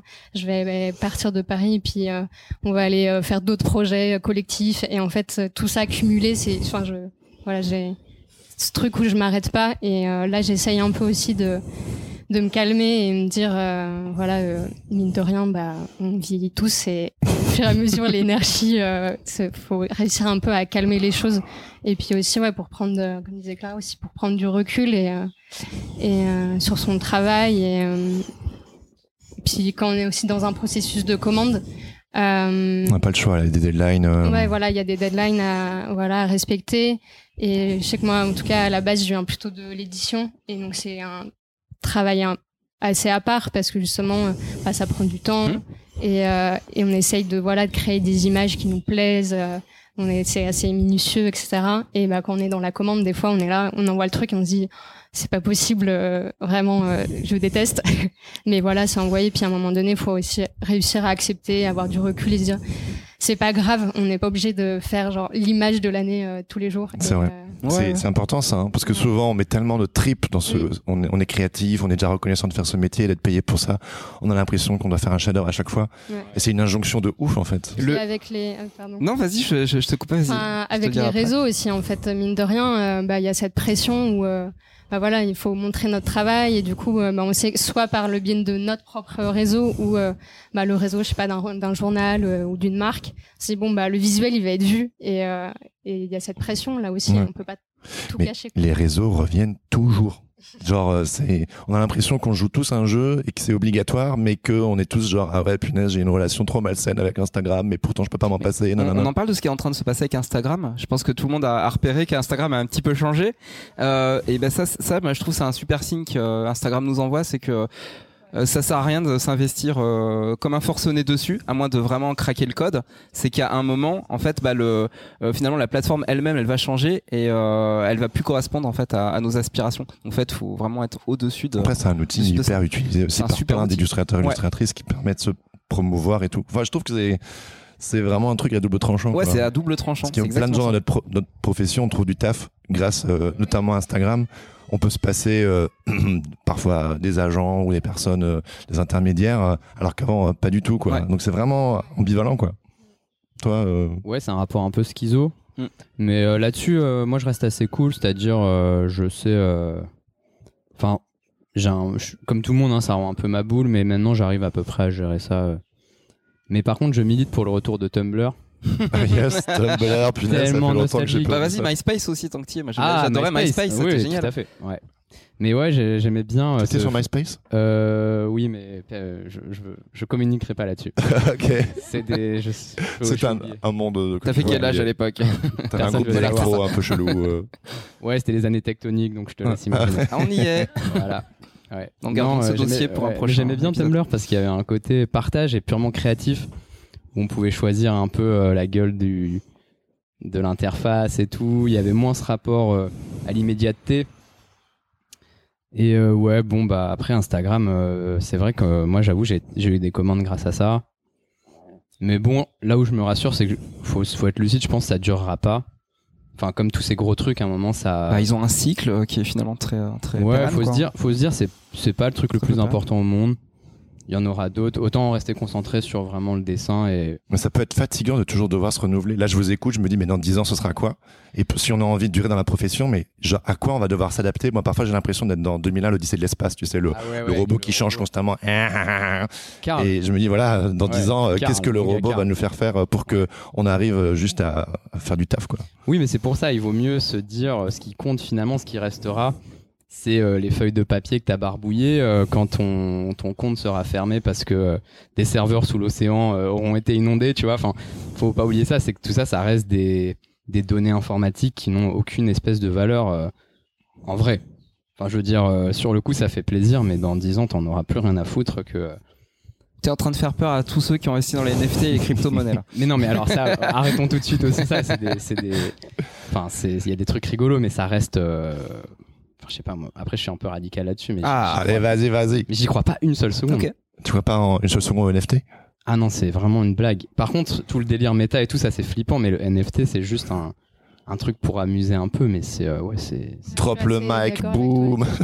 mais non, mais c'est vrai. Enfin, et puis On personne. pourra en parler après si vous voulez. Ouais. Non, on fera un débat. Non, mais il y a une question auquel personne pense, même pour Instagram et tout ça. Ouais. C'est le qu'est-ce que ça représente en termes de techniquement comment ces choses fonctionnent. Mhm. Et on n'en parle pas, mais c'est quand même des choses euh, hyper euh, consommatrices qui ont des besoins énormes. Et je me dis, si demain on décide de, de, de prendre des politiques euh, autres, tous ces trucs-là, je pense euh, clairement ça va passer à la. Nécessairement. D'ailleurs, les jeux vidéo en ligne, enfin plein, plein Ouais, de choses après, comme on ça, verra, les mais- vidéos YouTube, tout ça, tout ça explose quoi. Voilà, enfin juste du coup, je pense qu'il faut pas s'attacher à ça comme euh, un truc vraiment important. Ça reste euh, juste. euh, Mais c'est intéressant parce que vous, justement, à travers votre pratique euh, très artisanale, vous êtes vraiment ancré dans le dans la matière, en fait, dans le dans le vivant, on peut dire ça comme ça. Là où peut-être quand on est vraiment dans le digital, ben, bah, tu, tu vois, Instagram, les NFT, tout ça, c'est digital, donc. euh, Bah ouais. Il n'y a pas une question, c'est juste une observation. euh, je... Ouais, bah c'est aussi pour ça, je pense que moi je me permets d'être un peu radical là-dessus, c'est que c'est un- une observation que je fais euh, après coup, c'est que c'est, tu vois, là quand je ressors par exemple des, des vieux dessins que j'ai fait il y a 10 ans, même s'ils ont vieilli et tout, ça a beaucoup plus de valeur. Enfin, c'est, c'est là quoi, c'est vrai, je sais que ça vieillira encore et euh, peut-être qu'un jour ce sera tout jauni, mais, mais je sais pas, ce sera beau aussi quoi. Mm. C'est, ça a de la vraie valeur en tout cas pour moi, beaucoup plus que des, ouais, des, des, des trucs euh, qui disparaîtront dans, dans Internet. En parlant de d'ancrage dans les moments parfois euh, compliqués dans votre pratique, est-ce que vous avez des euh, des rituels ou un certain lifestyle euh, qui vous permet de Parle-nous de ton lifestyle. Ah ben moi il y a pas de ma, ma question est candide hein. moi j'ai je sais pas mais tu sais vraiment euh, le lifestyle, ouais. Ouais, moi je crois que j'ai une réputation de lifestyle. c'est quoi ton lifestyle Clara? Ben moi je fais des inversions. Je me mets sur, je me mets sur les mains. Ah ouais Mm. Bah, c'est l'upside c'est down. génial je- On est dans euh, Stranger Things là. bah, c'est- ouais, c'est ça. Non, mais en fait, bah, c'est plus. Maintenant, c'est, enfin, c'est devenu très à la mode et c'est plus communément euh, appelé les handstands. Donc, Oui, oui, bien sûr, mais vraiment, complètement. euh, Bah, Il y, a- y des youtubeurs qui font spécialisés là-dedans. euh, Il y a un youtubeur suisse euh, qui est euh, euh, Eric Flag qui fait ça tout le temps. Ok, je connais. Mais lui, il fait pas. Alors lui, il fait pas des handstands, il fait des flags. Donc c'est-à-dire qu'en Ah fait, il oui. se met carrément à perpendiculaire. je ne comprends rien à ce que vous dites est-ce que vous pourriez Je euh, vais t'expliquer. Euh, en fait, moi, j'ai fait, euh, avant de faire des études d'art, euh, j'ai fait euh, un parcours un peu classique. euh, j'ai été euh, euh, au lycée en S, euh, enfin voilà, j'ai fait ça comme ça. Et j'avais euh, par ailleurs des activités artistiques assez diverses. Et euh, notamment, euh, j'ai fait du cirque pendant 10 ans. Et euh, c'est une pratique qui m'a énormément construite. Enfin, j'ai conscience que ça m'a donné beaucoup de clés euh, de compréhension du corps, mais aussi de créativité en fait. Enfin, il y avait vraiment quelque chose de très complet euh, à ce moment-là. Et c'est quelque chose que j'ai un peu gardé comme un que j'ai un peu que j'ai un peu quitté au moment où je suis partie faire mes études d'art, mais que j'ai toujours gardé un peu comme en, en tâche de fond quoi. Enfin, quelque chose qui restait. Et par la suite, ne retrouvant pas euh, à Paris euh, pendant mes études une manière de faire du cirque qui me qui me plaisait comme je l'avais auparavant, je me suis mise à faire du yoga. Euh, d'abord en autodidacte parce qu'il y avait beaucoup de similitudes, beaucoup de choses qui revenaient. Mm. Et euh, c'est par le yoga que j'ai redécouvert cette pratique du coup de handstand euh, qui s'appelle par le cirque équilibre sur les mains et qui s'appelle par le yoga les inversions. euh, tu, tu parles la tête à l'envers ou ça se passe comment? Oh, je peux parler si tu veux, ouais. ouais. Ah ouais non mais ok Mais euh, euh, et en fait, euh, c'est une posture qui euh, bon, c'est marrant de vous parler de ça du coup, mais non, ou quoi, non, franchement, t'es. On Ah, t'a Non, suivi, hein, on t'a Alors suivi, là, voilà. Nous, on voit tes paroles, vas-y. Et du coup, ouais, c'est par le yoga que je me suis remis euh, aux inversions. Euh, parce que lorsque je faisais du cirque, j'ai- pendant 10 ans, j'ai fait du trapèze, j'ai fait de l'acrobatie, mais j'ai pas été. euh, j'ai pas poussé cette technique-là et j'étais pas du tout forte à ça, quoi. Et du coup, j'ai redécouvert ça à travers le yoga. Et ça m'apporte. euh, en fait, euh, il y a des gens qui font de la méditation. Mm. Moi, j'en suis incapable. Je sais pas faire de la méditation statique. Je, je, j'y arrive pas. Je, je pourrais le travailler, mais c'est quelque chose dont actuellement je ne suis pas capable.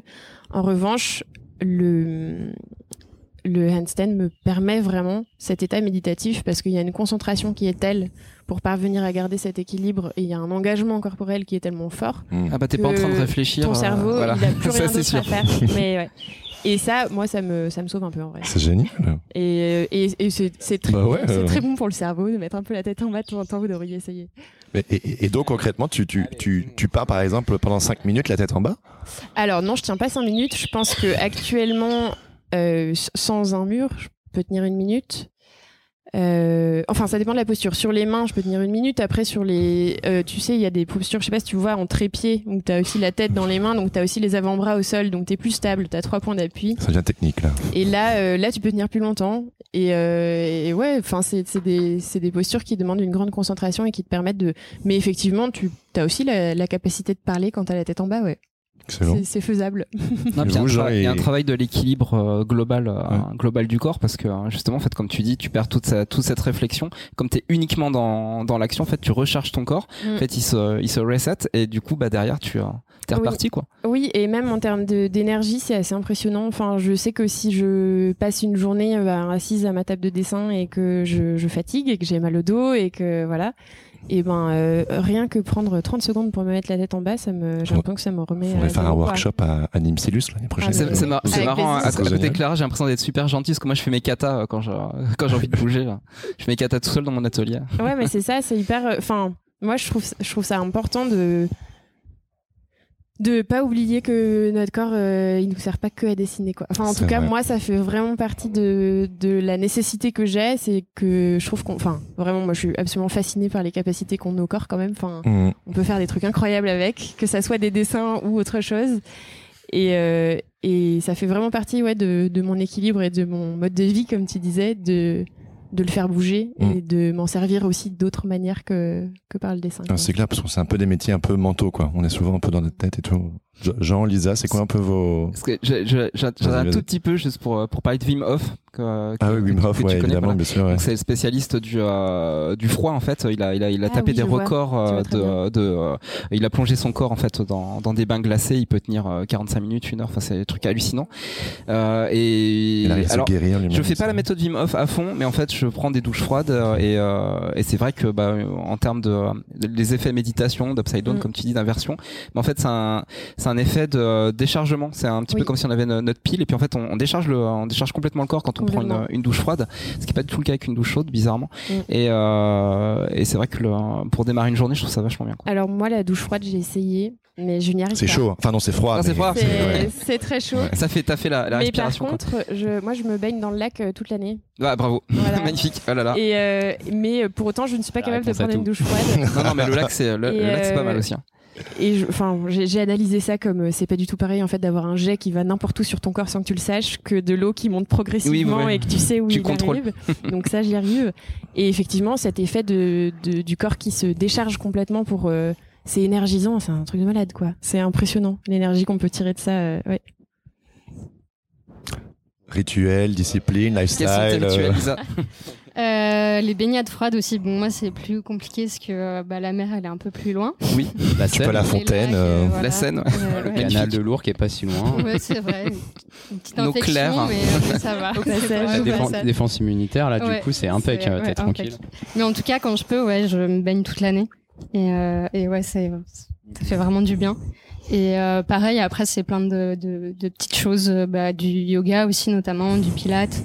Euh, je fais euh, pas mal de vélo parce que je me déplace euh, bah, comme Jean d'ailleurs on en discutait Team tout à l'heure euh, team vélo Enfin. euh, voilà Mm. euh, donc, je- des fois je vais- je prends mon vélo aussi puis je, je pars un peu de, de Paris et puis comme je disais tout à l'heure aussi depuis que je suis toute petite j'ai un peu euh, ce truc aussi de la marche euh, que je peux faire aussi bah, à Paris et juste euh, juste à un moment donné lâcher mon vélo et me dire bah là allez euh, je vais juste euh, aller de rue en rue et puis euh, juste un peu vider euh, vider mon cerveau j'ai un peu du mal à faire ça euh, j'aime toujours penser à plein de plein de choses plein de projets dans ma tête Ouais, ouais, c'est dur Mais- de déconnecter. Mais la marche, c'est bien pour ça. Moi, c'est des moments de. Tout se de- règle des- par la des moments marche. de réflexion. Ouais, ouais. On marche, on marche. et, euh, on n'est pas en train de, on n'est Ouais. pas en train de produire. Voilà. Ouais. Jérémy, t'as repris le running? Euh, bah, euh, moi j'ai un petit bébé donc euh, c'est compliqué quand tu te réveilles hein. deux trois Ouais. fois par nuit pour, à 6 heures du matin de te dire allez vas-y je vais aller courir mais euh, c'est hyper important hein. pour moi euh, je suis quelqu'un de très euh, mental et de, de redécouvrir euh, vraiment ce, cette relation au corps et de moi je fais partie de ces quelques Mhm. personnes qui quand ils sont allés courir j'étais genre oh c'est merveilleux c'est merveilleux oh oui bon sang j'ai envie de continuer euh, que d'autres personnes ne trouvent ça vraiment compliqué au début et ça me manque énormément ça me réaligne vraiment de de courir mais franchement là euh, on en parlera peut-être, mais genre les bébés, euh, les enfants et tout, ça vous fout une discipline par la fenêtre. quoi. Ouais. Euh, donc euh, non, je ne cours, je cours que de temps en temps. Mais ouais. Et quand, quand tu cours, tu réfléchis pas trop? Ça dépend. Je... Si, si. Alors je me mets des podcasts euh, ou de la musique. Ouais, moi j'ai moi j'ai constaté que quand je vais courir, effectivement, si euh, si j'écoute rien, j'ai du mal à juste écouter les oiseaux quoi. Enfin, Ouais. je. Mais c'est dommage. Hein. Ouais, c'est hyper dommage. punaise, vas-y, médite hyper en dommage. courant et tout. Et puis Mais tu c'est une dur en fait. injonction. Moi, je sais que je pense énormément quand je quand je cours et qu'effectivement j'ai un peu du coup tendance à me dire bon, allez, j'écoute un podcast comme ça. Je c'est pas mon cerveau qui travaille tout seul, juste euh, je réagis à un truc, mais Mais- Ouais, ouais. Par contre, ouais, pour rebondir, moi, c'est plus ouais, le- quand je cours ou la, la danse aussi, beaucoup. Et, euh, et oui, en effet, enfin, il y a toujours de la musique. Et je sais que la, la musique et le mouvement, c'est vraiment le moment où je lâche le plus, où je pense pas. Et euh, dès que je peux, euh, enfin, que ça soit soit dans le contexte de la fête, ou même euh, juste être chez moi et, et danser, en fait, et se dire, euh, bah, en fait, euh, c'est pas, on n'est pas obligé d'avoir bu euh, 20 bières et, euh, C'est clair. et juste euh, ça je trouve ça assez important aussi euh, d'apprendre ça en tout cas enfin pour ma part euh, enfin C'est quoi la musique qui te, qui, qui te fait danser et qui te, qui te transcende là. Euh, bah, c'est assez éclectique mais euh, euh, il y a plein de musiques différentes. Ça peut être je sais pas autant du rap de la new beat que que euh, il y a une, une musique que j'aime beaucoup euh, que mes potes me mettent toujours euh, quand euh, c'est un peu un événement genre un anniversaire ou quoi c'est euh, une musique un remix euh, de Schumacher où c'est des bruits de Formule 1 Génial. On va le mettre à la fin du podcast. et euh, parce que des fois, en fait, j'ai des moments où je suis tellement à fond que je suis à moitié au sol. Et d'ailleurs, euh, ils ont appelé ça euh, la technique du bêchage. Voilà, où je suis euh, limite, on a l'impression que je suis en train de bêcher la terre. et euh, voilà, c'est mes moments. veut des images. je- là, euh, clairement, j'ai même pas besoin de Faut le mettre sur Instagram. bu euh, trois verres de vin. euh, c'est bon, on met la musique et, et je suis partie. Ouais. Yes, yes, yes. Pour ceux et celles qui nous écoutent, si vous avez des, des routines euh, super cheloues comme Lisa, n'hésitez pas à nous le dire.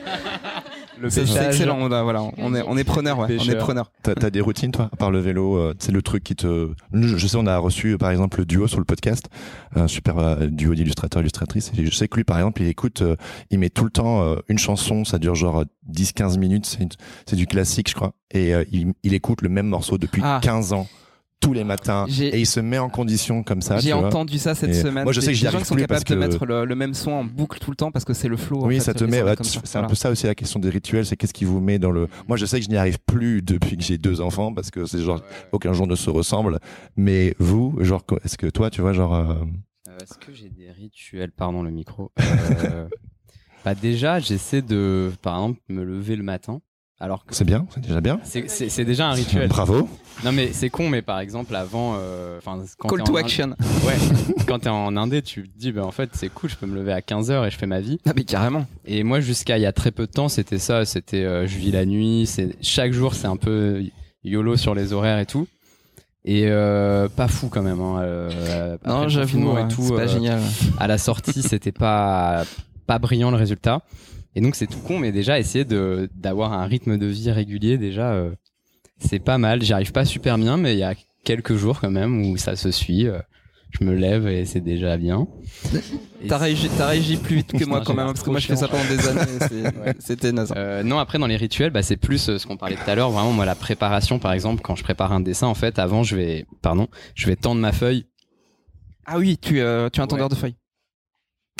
Attends, j'ai pas compris. De quoi Les, les, les, les vrais savent. Nous on tend vrais notre savent. feuille Ah, avant d'attaquer la peinture. Ah, ok. Euh, pour éviter que le Mais tu fais du papier, euh, pixel art, toi, qu'est-ce que tu racontes Mais j'ai tendu. Eh, j'ai une a autre, j'ai une autre vie. J'ai tendu. Ok, il a ok. et- J'ai tendu avant de faire du pixel. Je, je finirai dans le pixel art. Moi tu sais pas. Ah yes, ah, ce serait trop fou. Jean Malard qui fait du pixel art et tout. Je renonce à toutes mes convictions. Il, Mais- te- il ne te juge pas. Mais donc, euh, il y a, ouais, c'est un délire un peu euh, préparatoire parce que c'est vraiment des gestes qui se ressemblent tout le temps. Et c'est l'avant-dessin, c'est-à-dire que du coup, euh, quand C'est pas tu encore ça. Ouais. tu commences à te dire, ok, alors euh, comment je vais faire et tout, tu te projettes un peu. Et, euh, et après, tu prépares les couleurs et tout. Donc, il y a tout ce petit sas, euh, comme quand tu vas à la piscine, tu vois, met c'est le premier bain. Tu, tu passes dans le Tu pédiluve, euh, etc. Exactement, Ça- c'est pas fou comme comparaison, mais, mais c'est un- ou un- une salle d'attente si tu veux. Et voilà, c'est un peu ça, le petit rituel où tu te mets en jambe euh, pour pas démarrer direct, euh, parce que souvent quand t'arrives, euh, les premiers traits, ça peut être un peu risqué, donc au moins là, t'es dans un... Et tu parlais de musique, alors euh, j'ai un délire un peu chelou sur la musique pour le dessin. Ouais. c'est euh, la musique ambiante. Je sais pas si vous connaissez. Ouais, Alors c'est pas tous les jours, mais moi c'est vraiment un truc. C'est euh, Chill Vibes sur Spotify. Non, non, non, non, non. Alors un peu, mais pas que. Il y a quand même vraiment des, des gros délires dans ce genre-là. Et c'est de la musique en gros qui est conçue pour t'aider à faire d'autres choses à la base. Par exemple, un des premiers euh, grands albums connus, c'est Brian Eno qui a fait un album qui s'appelle Music for Airport. Mhm. Et en fait, c'est quand les premiers aéroports ont ouvert aux États-Unis, les gens flippaient que, enfin, les gens des aéroports avaient peur que les gens ne viennent pas parce que, bah, ils étaient stressés d'aller Bah oui, de prendre un avion, quoi. Ils ça. ont donc commandé à Brian Eno un album qu'ils allaient diffuser dans les aéroports Ouais. pour préparer les gens mentalement. Comme quand tu diffuses euh, de l'odeur du McDo, c'est quand tu passes à côté du Exactement. resto. C'est le même principe. C'est un peu le même principe, mais c'est quand même plus stylé. plus stylé. Et oui. un peu de Un respect pour Monsieur Brian Eno. Et j'aime trop, enfin, c'est c'est Ouais. trop beau. euh, du coup, ça vraiment pour euh, ceux qui veulent essayer, euh, pour la concentration, c'est c'est incroyable. Ouais, carrément. Mais J'ai un Ouais. peu la, la même aussi. Enfin, Ah ouais Oui, parce que On j'écoute échangera pas nos que, playlists. que Schumacher. Ah ouais, mais, euh, dommage. Je m'étais fait. Non, mais parce que je me suis moqué de toi, mais j'écoute du bruit aussi. euh, Ouais. Voilà, c'est des- Comme des- les ouais, bébés ouais, pour vraiment, dormir. ouais, c'est ça, ouais. Les, les bébés, voilà, on peut Bah ouais, leur faire écouter ça. du bruit et on peut le transformer un petit peu, ça fait des vagues. Ouais, bah c'est ça, ça te Et met dans un état un ça peu apaise. de. Puis aussi, ça permet, je trouve, de canaliser un peu tes pensées quand ça part trop dans tous les sens. Là, au moins, t'as un espèce de son qui te régule et t'es hyper focus sur ce que tu fais, c'est trop bien. Mais cette, Voilà. cette histoire de mise en condition, euh, de rituel et tout, je trouve Ouais. que c'est hyper intéressant, hyper important. Ouais. Et une des raisons pour lesquelles on avait envie de l'aborder avec vous, outre le fait euh, du la thématique du festival autour de l'animal et du vivant, c'est euh, notamment parce que genre moi je suis totalement perdu quoi. Je vous disais tout à l'heure en, en off que moi à la base je suis un mec relativement discipliné et puis j'ai eu un enfant un peu moins et puis j'ai eu deux enfants, c'est parti par la fenêtre. Et euh, j'ai, ça fait euh, six mois que j'ai zéro rythme. Genre, euh, il y a les, matinées, les nuits sont chaotiques, etc. Et du coup, euh, moi, je me disais, mais comment, comment ils font, comment vous faites? Euh, Parce que euh, voilà, c'est un parcours de vie, puis il y a des éléments extérieurs qui viennent changer les choses. Et comment on fait pour s'adapter? Et euh, moi, je sais que j'ai un gros manque euh, de rythme. Enfin, moi, mon, je vous raconte ma vie, mais euh, mon, mon second enfant n'a pas été gardé euh, avant le mois de juin en fait. Donc depuis sa naissance en octobre, euh, on, on jongle. C'est comme euh, vous savez le confinement quand vous étiez enfermé avec vos enfants. Pour ceux qui ont des enfants. Et du coup, on se posait la question aussi, genre vous, genre comment est-ce que vous envisagez peut-être ou non la question des enfants par rapport à bah voilà votre votre pratique artistique, votre discipline, vos projets, comment comment ça s'inscrit un peu pour pour vous ou pas. Il n'y a pas d'obligation, hein, c'est juste c'est deux papas qui se posent des questions à des Oui, alors, ceux qui en ont pas. ceux, celles qui en ont pas.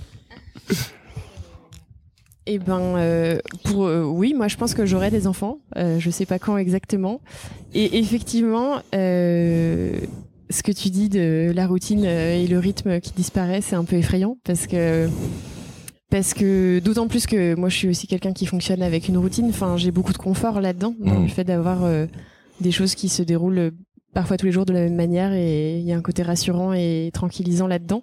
Donc euh, j'imagine que un chamboulement pareil, euh, et puis je, je l'imagine et je l'observe effectivement chez des amis qui ont, qui ont des enfants, que ça peut être extrêmement dur et euh, et qu'effectivement euh, il doit falloir redoubler de volonté pour être capable de, de réinstaller euh, de réinstaller quand même quelque chose pour soi. Hmm. Euh, Aujourd'hui, n'ayant pas d'enfant, je j'imagine assez bien que je sais pas, j'arriverai quand même à trouver du temps pour moi. euh, Ouais. On regardera dessiner Mais- depuis son berceau et dira voilà, Oh maman, qu'est-ce que c'est beau Exactement. Moi j'imagine ça. hein. Ouais, voilà, bien sûr. Et euh, mais sauf que bon, euh, je, je pense que je me rends à l'évidence en observant autour de moi et en écoutant les gens qui eux ont des enfants et donc cette expérience-là. Et ouais, je pense que c'est un chamboulement qui doit Mhm. être euh, grandiose et auquel il doit falloir laisser un peu de place et, Ouais, ouais. et probablement euh, ouais être capable de. Enfin, je me souhaite à ce moment-là d'être capable de de faire face à, à l'inconnu et de me laisser guider quoi. Enfin, de, de lâcher et de dire bon bah. Ouais. Mhm. Voyons comment, comment les choses viennent et je sais pas. Ouais, C'est- un, grand, Ouais, ouais, c'est ouais. un grand mystère euh, Ouais. que je ne vis pas encore. Donc, Ouais. euh, On refera un podcast euh, dans, dans quelques années. Tu nous diras, Jérémy, c'est bon. euh, Alors, allez, on peut en discuter là. Ou- non, oui, non. Euh, bah, euh, alors, euh, oui et non, je suis pas sûre d'avoir des enfants. Euh, et c'est vrai qu'on s'est déjà fait plusieurs fois la réflexion euh, avec mon copain, on s'est dit, mais on le mettrait où? Enfin, autant euh, physiquement, parce qu'on n'est pas dans un Ouais, ouais. très grand appartement, et, et aussi dans le planning. Ouais, ouais. Bah, c'est des- vraiment des métiers qui nous Oui, demandent oui. énormément d'énergie. quoi. Ouais. Et puis, euh, bah, on bouge tous les deux beaucoup aussi. Enfin, là, j'ai aussi commencé à, à postuler un peu à des résidences, donc je, je bouge aussi pas mal. Donc forcément aussi cette question-là, euh, elle est un peu bien plus compliquée. Ouais. Euh, et euh, pareil, j'ai aussi un rythme. Enfin, je me lève toujours euh, à peu près à la même heure le matin. Enfin, et et j'y mets plein de choses. Enfin, souvent, euh, j'ai l'impression que dans ma tête, en fait, dans une semaine, il y en a deux. et je cours le plus possible. Et euh, bon, j'ai quand même des moments où ça se calme, mais euh, c'est vrai que j'aurais un peu du, du mal à imaginer. euh, Après, c'est juste, euh, bah, ça sera un autre temps et ça sera autre chose, et euh, faudra un peu tout réagencer, réadapter. Mais aussi, il y a aussi la question bah, financière qui est là, et clair. où bah clairement, enfin. Nous trois, on répond aussi à des commandes et, et par exemple dans la presse, bah, c'est des commandes des fois qui peuvent être assez courtes, donc on nous prévient une semaine à l'avance. Sauf que bah quand on a un enfant, enfin j'en parlais récemment avec euh, Marion Fayol qui est illustratrice Mhm. aussi, et elle disait c'est très compliqué parce que bah en fait on t'appelle et euh, et disent euh, bon bah c'en est où de les avancées? Et puis toi t'as ton enfant qui a faim, ça. ah maman, il est 19h. J'avais suivi un workshop euh, genre parentalité illustration. Mhm. C'était une fois, oh, c'était aux États-Unis. Et je me souviens, euh, la nana elle disait bah, qu'en gros, votre deadline, vous devez toujours la, la, la pousser de 48 heures en fait. Genre, Ouais. En 48 heures, il y a aucun problème avec un enfant qui ne peut pas se régler normalement. Donc du coup, c'est genre si c'est pour le vendredi, bah vous visez le mercredi quoi. Enfin, c'est une anecdote, hein, Ouais, mais euh, ouais. Et puis, euh, bon, même si ça tend à, à bouger, mais c'est vrai que même au niveau de notre euh, statut, euh, c'est compliqué aussi d'avoir des, des, au niveau des congés aussi. Mm. Et euh, donc, ça, voilà, toutes ces questions-là.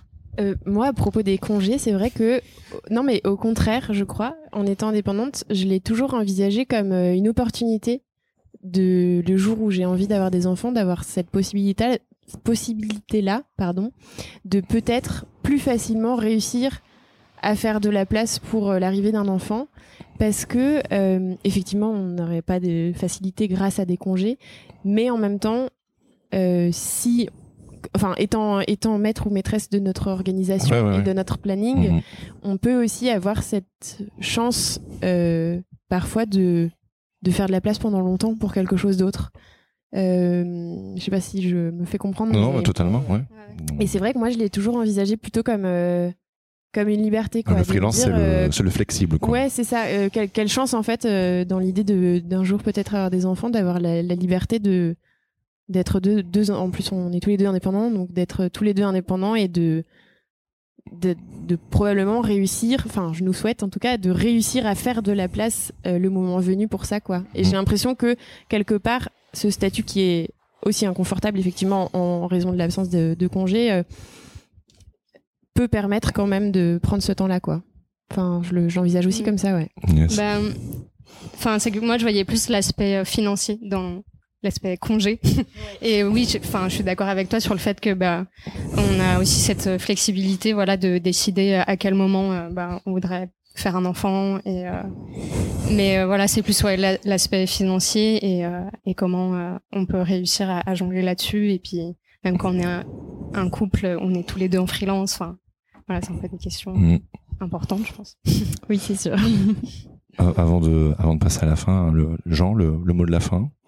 Sur cette question Oh, Oui, et puis sur ce que tu veux. Euh, Bah, moi, je me rappelle, j'écoutais la radio une fois, il y avait euh, Bastien Vives, vous voyez le dessinateur là, Mhm, super mhm. connu, qui disait, euh, non mais qui disait qu'il avait réussi avec ses enfants à trouver une heure dans la journée où il dessinait. Et quand j'ai entendu ça, j'étais là, ah ouais, une heure, c'est chaud quand même, parce qu'en une heure, euh, bah là, t'as pas le temps de tendre ta feuille, de faire tes petits pigments. Oui, mais il a six de- enfants, Bastien Vives aussi. Ah ouais, six. Non, je sais pas. Je sais pas. Ah bah super, on balance des infos euh, complètement erronées. N'écoute pas, Bastien, s'il te plaît.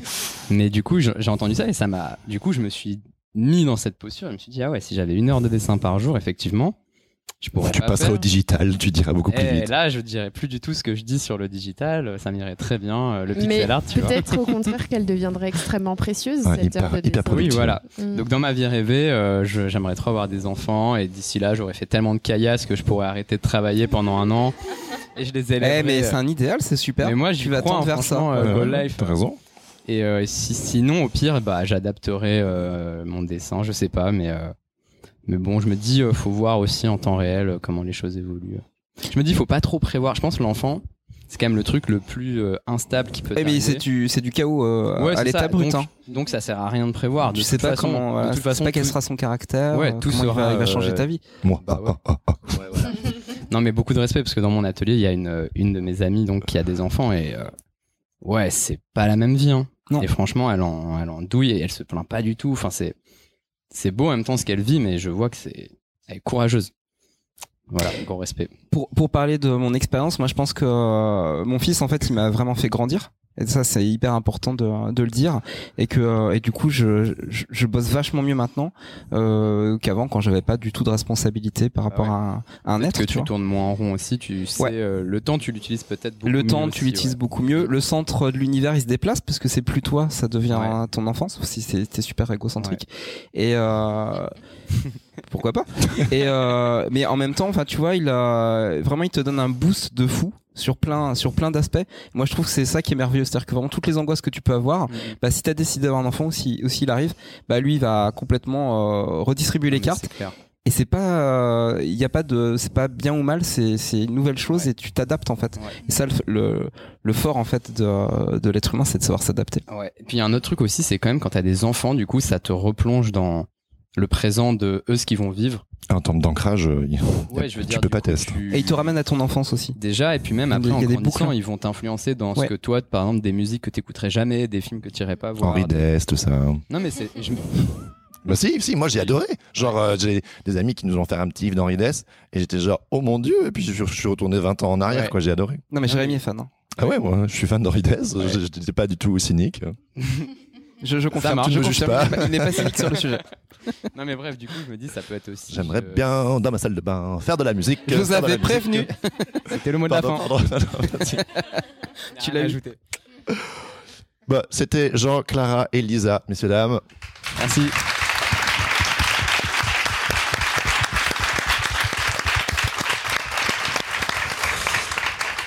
Alors, est-ce qu'il serait pas le temps de donner la parole à d'autres personnes? Voilà, merci pour votre écoute. Euh, Est-ce que vous auriez une petite question à poser à nos invités Ou à Laurent et moi-même? Le micro est à vous. Euh, venez prendre euh, le micro de Laurent ou le mien. Ne faites pas votre timide. Et puis, et puis c'est parti, quoi. On a un petit quart d'heure ensemble encore, si vous voulez. Laurent, arrête de les intimider. Assis-toi, assis-toi, Laurent. Assis-toi. Quelqu'un a une question? Ah, ça c'est compliqué à répondre. Il faudra réécouter l'épisode. Qui sort lundi prochain d'ailleurs. Sur toutes les plateformes. Kevin, j'étais sûr. Euh, ça, c'est une question plus que. voilà, c'est c'est ce qui m'arrive actuellement. Quand vous avez euh, des bouchons dans les commandes où tous arrivent au même moment, comment vous faites en, en- enfin, en technique traditionnelle? Parce que moi, je triche, par exemple, je fais des copier-coller d'anciens dessins et je change les couleurs. Mais euh, T'es honnête, c'est bien.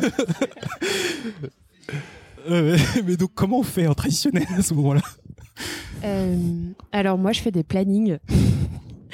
Euh, là, j'ai vécu une période où j'avais trois gros projets éditoriaux qui se... Enfin, je suis encore dedans d'ailleurs, je dis j'ai vécu comme si c'était fini, mais c'est loin d'être fini. Ça, dans mon planning original, ça aurait dû être fini depuis une semaine, mais c'est loin d'être le cas. Et euh, je compte les dessins et j'essaye d'estimer le nombre de dessins qui rentrent par jour. Et je vois si ça rentre ou si ça rentre pas. En général, euh, mes plannings sont quand même un peu optimistes. Je disais que j'étais optimiste tout à l'heure. Euh, j'ai une amie au téléphone quand je faisais mon planning qui me disait mais Clara, euh, là tu fais n'importe quoi là, ça, enfin ça va pas rentrer, tu vas finir en burn-out. Je lui dis non non ça passe. Il se trouve qu'il y a un des trois projets qui m'a donné une grande liberté en prenant du retard et, euh, et donc ça rentre finalement. Mais c'est vrai que ouais c'est vrai qu'en bossant en traditionnel effectivement euh, on a un temps long. Euh, et c'est là que, comme disait Jean tout à l'heure, peut-être il faut qu'on apprenne à dire non, même si c'est extrêmement difficile d'être honnête avec soi-même et justement de pas faire ce planning que j'avais fait en disant oui le 24 juin j'aurai fini, alors qu'en fait 7 dessins par jour c'est pas faisable en fait. Enfin il y a un moment, tu vois. et euh, et ouais accepter de dire non, euh, je pense que c'est une grande part de de ce qui peut nous permettre de rentrer un peu dans nos. Enfin moi je le vois comme ça, je sais pas ce que vous en pensez, mais Bah Ouais, bah comme vous deux, enfin aussi ce problème un peu de réussir à dire euh, non. Enfin là, je commence parce que euh, dernièrement j'ai eu un peu euh, un trop plein et euh, et puis euh, moi j'ai une petite technique quand même, c'est euh, euh, parce qu'avec le pastel, soit je fais des choses euh, très composées, précises, avec des réserves de scotch, ce qui peut être assez long. Et sauf que quand je dessine des images un peu plus floues, des choses plus abstraites, c'est plus rapide. Du coup, bah, des fois, quand je vois que c'est un peu le bouchon des commandes, j'essaye de faire passer que des images un peu plus abstraites. Et, euh, et des fois, ça passe ou ça passe pas. Ils choisissent l'autre qui va prendre euh, 10 heures, mais euh, Le client, il est là, il ah, allez, ça te gagne du temps, là, je le vois, là. Ouais, et ouais, voilà. Mais euh, voilà, j'ai un peu de mes petites euh, astuces comme ça. Et puis euh, voilà, il y a aussi la magie de Photoshop des fois où, euh, Photo, quoi. où euh, on peut un peu corriger, euh, voilà, quand il y a des petits. Parce que bon, c'est sûr que faire un original quand, par exemple, on fait de l'édition, un livre, on a envie que chaque planche euh, soit nickel. Et euh, bah, quand on fait de la commande, faut apprendre aussi euh, à se dire bon bah c'est pas grave s'il y a des bavures, des choses qui dépassent, ça peut être retouché. Et C'est accepter un peu ça aussi parce que je pense c'est important en fait de, enfin sans rentrer dans un business plan, mais euh, de calculer en fait le, enfin combien on est payé et le temps en fait qu'on y passe. Que- Super, Super super, important, super Parce que important. vraiment au début, moi j'étais là, Oh, c'est génial déjà, j'ai une première commande. c'est- 120 euros, oui, oui, oui, Ouais, oui. ouais, Waouh Et euh, alors enfin une commande payée. Et euh, parce que souvent au début, enfin en tout cas, on m'a envoyé des mails où c'était euh, bon désolé, on n'a pas de budget, mais par contre on vous fera de la pub. Et on était là. Mais c'est, j'ai toujours l'impression que c'est, que c'est obligé que c'est une blague aujourd'hui, quoi. Ouais ouais, c'est Oh punaise.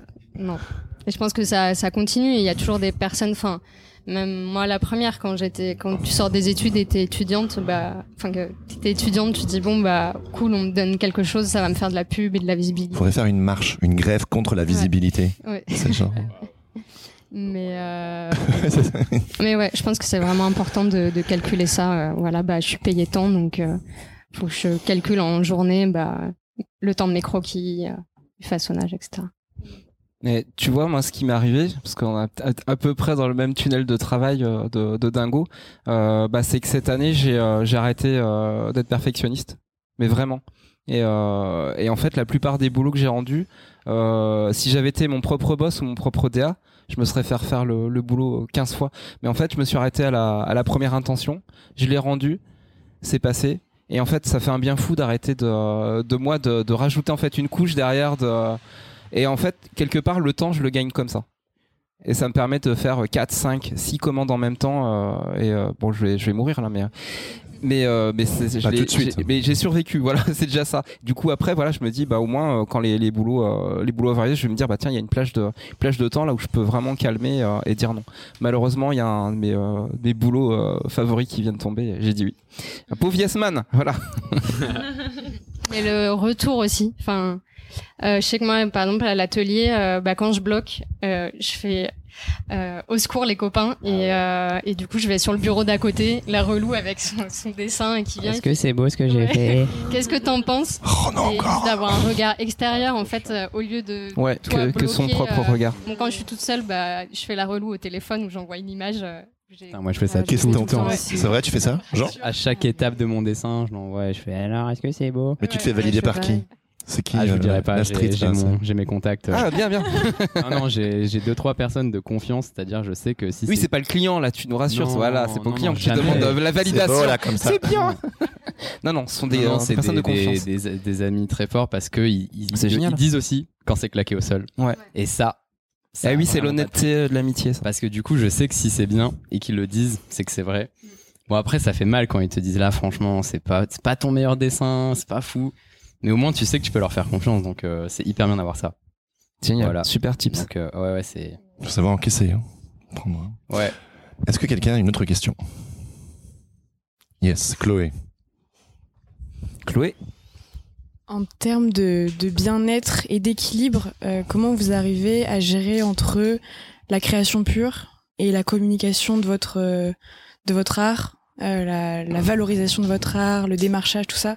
Enfin, comment vous arrivez à faire le l'équilibre euh, sain entre ces deux, deux grandes étapes euh, du travail? Allez. Euh, moi, j'ai une technique, c'est que euh, je montre pas ce que j'ai fait avant que ce soit fait depuis longtemps. En gros, euh, par exemple, quelque chose que je viens de finir, je vais jamais le, le montrer beaucoup et j'attends euh, d'être vraiment passé à autre chose. Comme ça, je me dis à cette distance. Et comme ça, je me dis que ce que je fais en ce moment, ce- c'est autre chose. Et donc, euh, ça, bah, ce que les gens en pensent, du coup, je m'en fiche un peu parce que c'est pas ce que je fais maintenant. Tu vois? Ouais, enfin, c'est un peu bizarre, mais voilà. Non, t'arrives à te détacher, ouais? Bah ouais, c'est ça, je me dis, ça c'est fini, c'est du passé. Et puis aussi, ça te permet de. Du coup, tu regardes des vieux trucs et tu te dis, euh, ah, ça, franchement, c'était pas mal. Ou au contraire, euh, bon, non, ça, c'est pas fou, donc euh, on va le ranger et plus jamais le ressortir.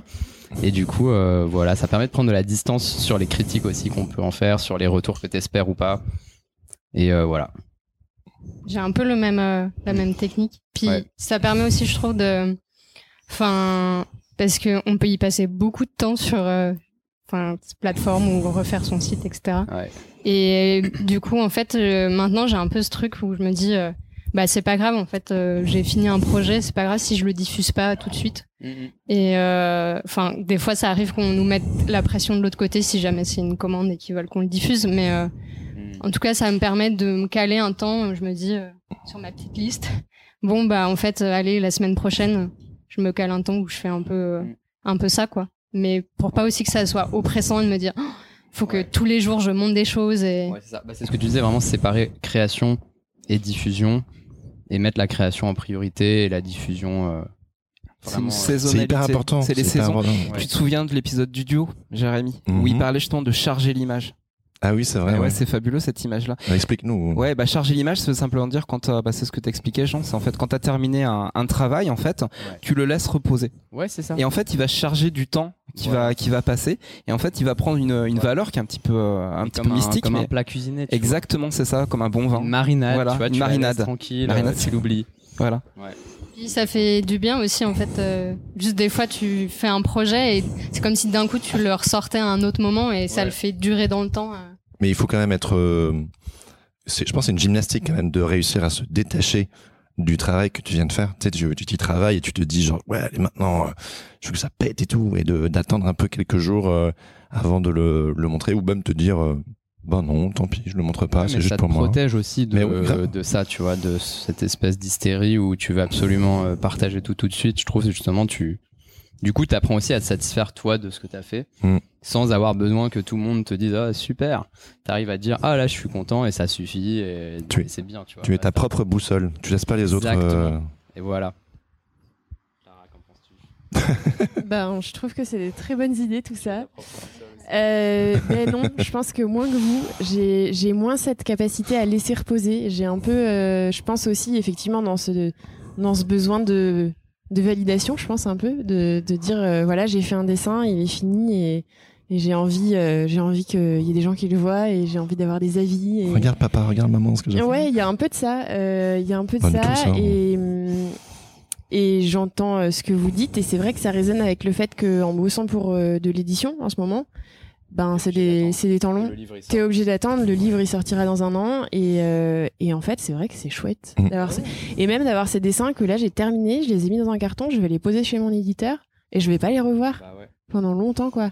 Et c'est vrai que ben c'est vrai que ça je crois que c'est c'est il y a du coup effectivement un rapport plus paisible euh, Mm.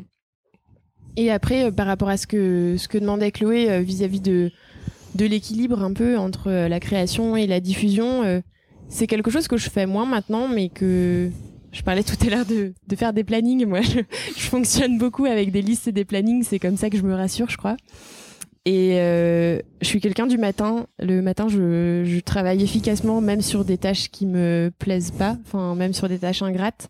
Et du coup, au départ, quand j'ai quand j'ai terminé mes études et que je je savais qu'il fallait que j'avance, mais je sais- savais pas trop par où.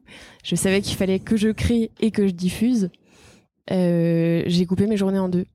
Je faisais de la diffusion le matin, du démarchage, de la diffusion et de la création euh, l'après-midi, complètement décorrélé de, de tout but de diffusion ou de ou de réponse à une commande ou quoi que ce soit. Et, euh, et ça a été pendant, pendant plusieurs mois un rythme qui me convenait bien et qui me permettait de justement de déconnecter suffisamment ces deux, euh, ces deux univers aussi simplement qu'en coupant une journée en deux. quoi. Ouais. Et euh, en tout cas pour moi ça fonctionnait bien. Et c'est plusieurs fois quelque chose que j'ai conseillé à des amis euh, en leur disant mais en fait... parce qu'on se retrouve tous dans cet enfer du démarchage, de dire euh, mais quand est-ce que je vais réussir à faire du démarchage et comment Ça fait peur, on lance des bouteilles à la mer, c'est un côté C'est désespérant. vrai, c'est vrai. Et, euh, et le fait de le couper en deux, vraiment, moi, ça m'a sauvé quoi. C'était, c'était pour moi une bonne, euh, une bonne manière de faire. C'est, ça l'est peut-être pas pour tout le monde. Ah non, mais c'est la moi, tienne, ça me, c'est moi, ça me convenait en tout cas Ouais. comme ça quoi. Excellent. Une dernière question? Lila Euh, dans nos métiers, c'est difficile de décrocher quand on est euh, indépendant. On a tendance à, à penser beaucoup au travail, euh, même quand on prend des vacances. Et je me demandais, vous, de votre côté, est-ce que vous arrivez vraiment à vous mettre vous, à vous-même et à vos clients des limites par rapport à ça pour garder vraiment des moments euh, hors travail euh, de, de déconnexion? Ah, C'est une bonne question. Moi, je prends des week-ends. Mais c'est vrai. Et en fait, euh, ouais, j'ai commencé à instaurer les week-ends. euh, parce qu'en fait, euh, en, étant, en étant étudiant, euh, les week-ends, ça n'existe pas trop parce qu'en fait, on a du travail le week-end parce que le- la semaine suivante arrive et il y a des choses à montrer. Et j'ai commencé à mettre en place les week-ends, ce merveilleux concept. Euh, au moment, bah moi j'adore. Non, mais c'est énorme. Au Moi, je, moi-même, je fais pas quoi. J'étais plus libre de m'organiser tel que je voulais parce que ma seule deadline, elle était à la fin de l'année. Donc euh, j'avais cette possibilité de faire ce que je voulais. Je bossais sur une bande dessinée et je travaillais euh, de 8h à 20h du lundi au vendredi. Et samedi, dimanche, je ne faisais rien qui concernait cette bande dessinée. Je faisais plein d'autres trucs parce que j'avais envie de faire d'autres trucs, mais Mais t'étais dans, dans le week-end, t'étais quand même ta tête dans la BD ou t'arrivais à Eh ben, déconnecter j'étais assez surprise de voir que j'ai réussi à déconnecter. Ouais. Après, je pense que c'est aussi, euh, c'est pendant la période de production que j'ai réussi à déconnecter. Pendant la période de- d'écriture, euh, j'en étais incapable. Mm. Euh, L'écriture, euh, je pense que ça dépend effectivement du type de travail sur lequel on est et pendant ces périodes-là. Effectivement, l'écriture, elle est en tâche de fond en permanence tant que c'est pas établi. Là, j'étais sur une phase où, de production où mon storyboard était fait, mes dessins préparatoires étaient faits, j'avais plus qu'à faire la couleur. Et c'est un peu plus un travail euh, méditatif, un peu plus un travail de moine copiste. Mm, carrément. Et, euh, et ça, ça me permettait de décrocher les week-ends. Et euh, je pense que ces temps de décrochage étaient aussi l'occasion de laisser le cerveau papillonner et, et rebondir sur ce qui viendrait ensuite aussi. Donc quelque part, il y avait un nouveau travail qui se met en place à ce moment-là, mais décorrélé de ce qui est vraiment produit au présent. Et du coup, il y a vraiment cette sensation de déconnexion, je trouve. Et ça, c'est quelque chose que j'essaye de conserver. Et j'y arrive pas trop mal à garder des week-ends. Voilà. C'est bold. Mais après, moi, je t'ai connu euh, aux Arts Déco, t'étais déjà un peu euh, comme ça, franchement, la classe, euh, beaucoup d'admiration. Très organisée. euh. Ouais, je suis organisée, c'est vrai. Ça fait partie des Non, mais du coup, ça euh, marche ouais. vraiment avec toi, donc c'est Mm. admirable. Non, mais c'est vrai que la, la discipline, c'est important. hein. Moi, je suis anti-discipline. hein. Je, je fonctionne avec un avec le chaos tout le temps et euh, j'ai des amis qui sont ultra disciplinés et c'est vrai que bah leur euh, euh, je pense que leur santé de, de, de créateur d'artiste est, euh, est quand même plus fiable que, que la mienne quoi. Bah ouais, c'est vrai que du coup, tu peux vraiment après te dire, bon, bah là, j'ai fini, donc euh, maintenant, j'arrête et je fais. C'est ça en fait, ta, ta journée elle peut être même finie euh, même à 11h si t'as bien bossé tout le matin. En fait, bah, t'as le reste de la journée pour faire tout ce qui te plaît, euh, qui est pas vraiment du turbin. euh. T'es discipliné, toi, Absolument. Jean Pas du tout. Ok. Mais euh, pour revenir à ta question, alors quand même, faut bien séparer les commandes du dessin pur, parce que quand même, euh, c'est deux trucs différents. Et euh, ouais, les commandes, j'arrive vraiment euh, à, faire des pauses totales, à plus du tout y penser. Mais ce que je disais tout à l'heure, c'est justement quand je pars en vacances, c'est plus un retour au dessin, même à l'ancienne, tu vois, carnet, croquis, des trucs qu'au final tu fais plus trop quand vraiment tu fais que de l'illustration. Et donc, je déconnecte pas du dessin, mais j'y retourne en mode puriste, à l'ancienne, et ça, j'aime trop. Ouais. Ouais, je comprends complètement ce truc-là, effectivement, de. euh, tu vois, je, me- je me souviens effectivement quand je bossais sur ma BD, euh, effectivement, le week-end, j'avais mon carnet de croquis, quoi. Et, euh, et sauf que je, il y avait pas, il y avait pas effectivement cette connotation du, du cerveau de travail parce que il y avait pas de pensée, d'arrière-pensée. C'est le, le, le dessin pur pour le plaisir du dessin et et qui est un bon moyen lui-même de déconnecter effectivement. Moi, c'est. Enfin, je déconnecte, mais d'une autre manière. Euh, Schumacher. par le- Schumacher. non, là, c'est plus euh, culinaire. Et euh, enfin voilà, c'est. cuisine, Ouais. vrai, truc pour déconnecter. Et euh, la cuisine et, et les copains. Enfin, en fait, juste je, je pars, pas forcément des week-ends, mais euh, ça peut être en semaine aussi.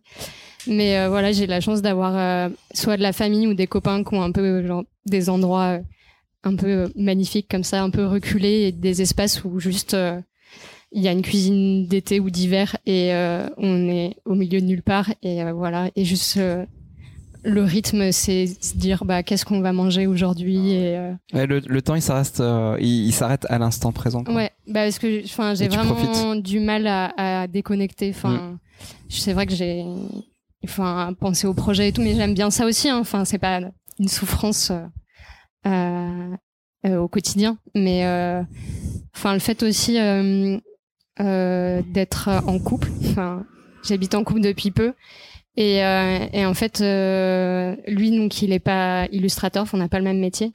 Et, il est- et donc, il, il a la capacité de déconnecter beaucoup plus. Et en fait, ça m'aide énormément parce que à un moment donné, il m'a dit, mais en fait, euh, tu travailles du lundi au dimanche. À un moment donné, ce serait cool d'être. euh, Ah ouais, c'est non-stop, donc il te sert de diapason. Ouais, bah parce qu'il y a une période aussi, euh, bah quand je suis arrivée à Paris, bah, je- j'avais un mi-temps, donc du lundi au mercredi, et après le reste du temps, donc j'avais pris un atelier, et pour moi déjà j'étais là bon financièrement, euh, c'est quelque chose de lourd.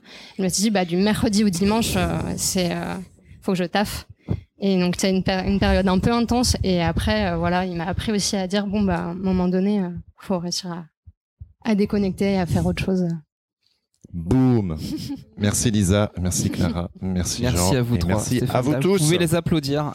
Merci. Merci.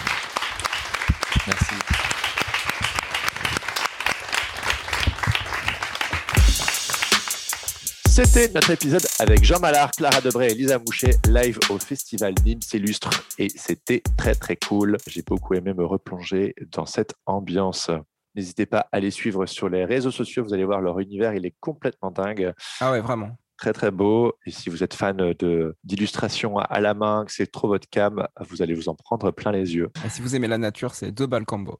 Exactement. Alors, euh, une petite résolution pour l'été. Moi, si j'étais vous, je rejoindrais le Patate Club sur Patreon, ou du moins, je- ce serait peut-être une euh, résolution pour l'été. Si vous avez envie de préparer votre rentrée, si vous avez envie de vous connecter avec euh, une bonne communauté créative. Ouais, ça pourrait pour, être une arrivée en douceur dans, dans- dans- au sein de la communauté, ça pourrait être pas mal du tout. Surtout qu'après, vous allez voir, il y a- y, y plein de choses à, à partager, plein, plein de gens à rencontrer. On fait des, des connexions très très rapides. Et euh, voilà, on félicite toutes les patates qui, euh, qui mettent du cœur à l'ouvrage justement pour que la communauté elle, euh, elle soit au top. Donc, peut-être une chose à faire cet été. N'hésitez pas à partager cet épisode avec vos amis, à nous mettre 5 étoiles sur Apple Podcast, Merci d'avance. à nous suivre sur Instagram et à, nous, à vous abonner à notre newsletter. On va peut-être euh, pas être trop présent euh, cet été, mais en tout cas, euh, à la rentrée, on a des tonnes d'idées. On va vous tenir au courant. La rentrée, on a un petit peu gonflé à bloc. On vous en dit pas plus, mais il y aura des petites nouveautés. Donc ça, ça va être cool.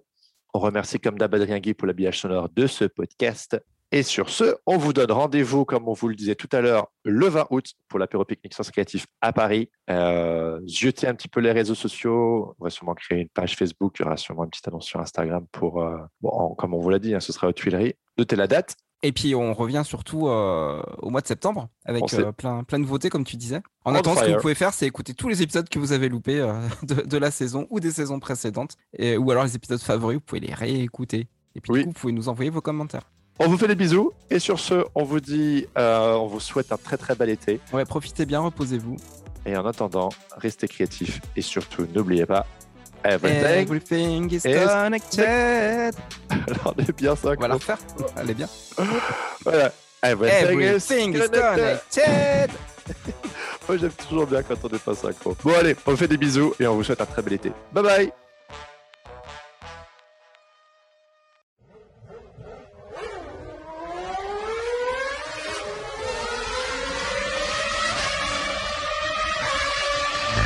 Der Start.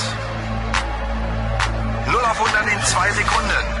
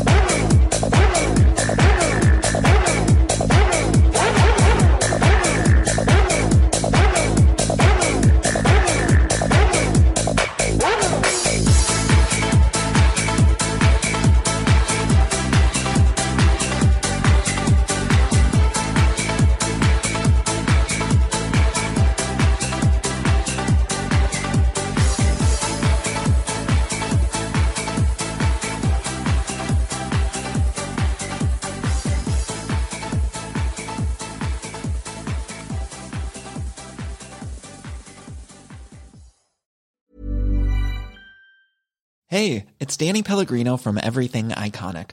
Ready to upgrade your style game without blowing your budget? Check out Quince. They've got all the good stuff shirts and polos, activewear, and fine leather goods, all at 50 to 80% less than other high end brands.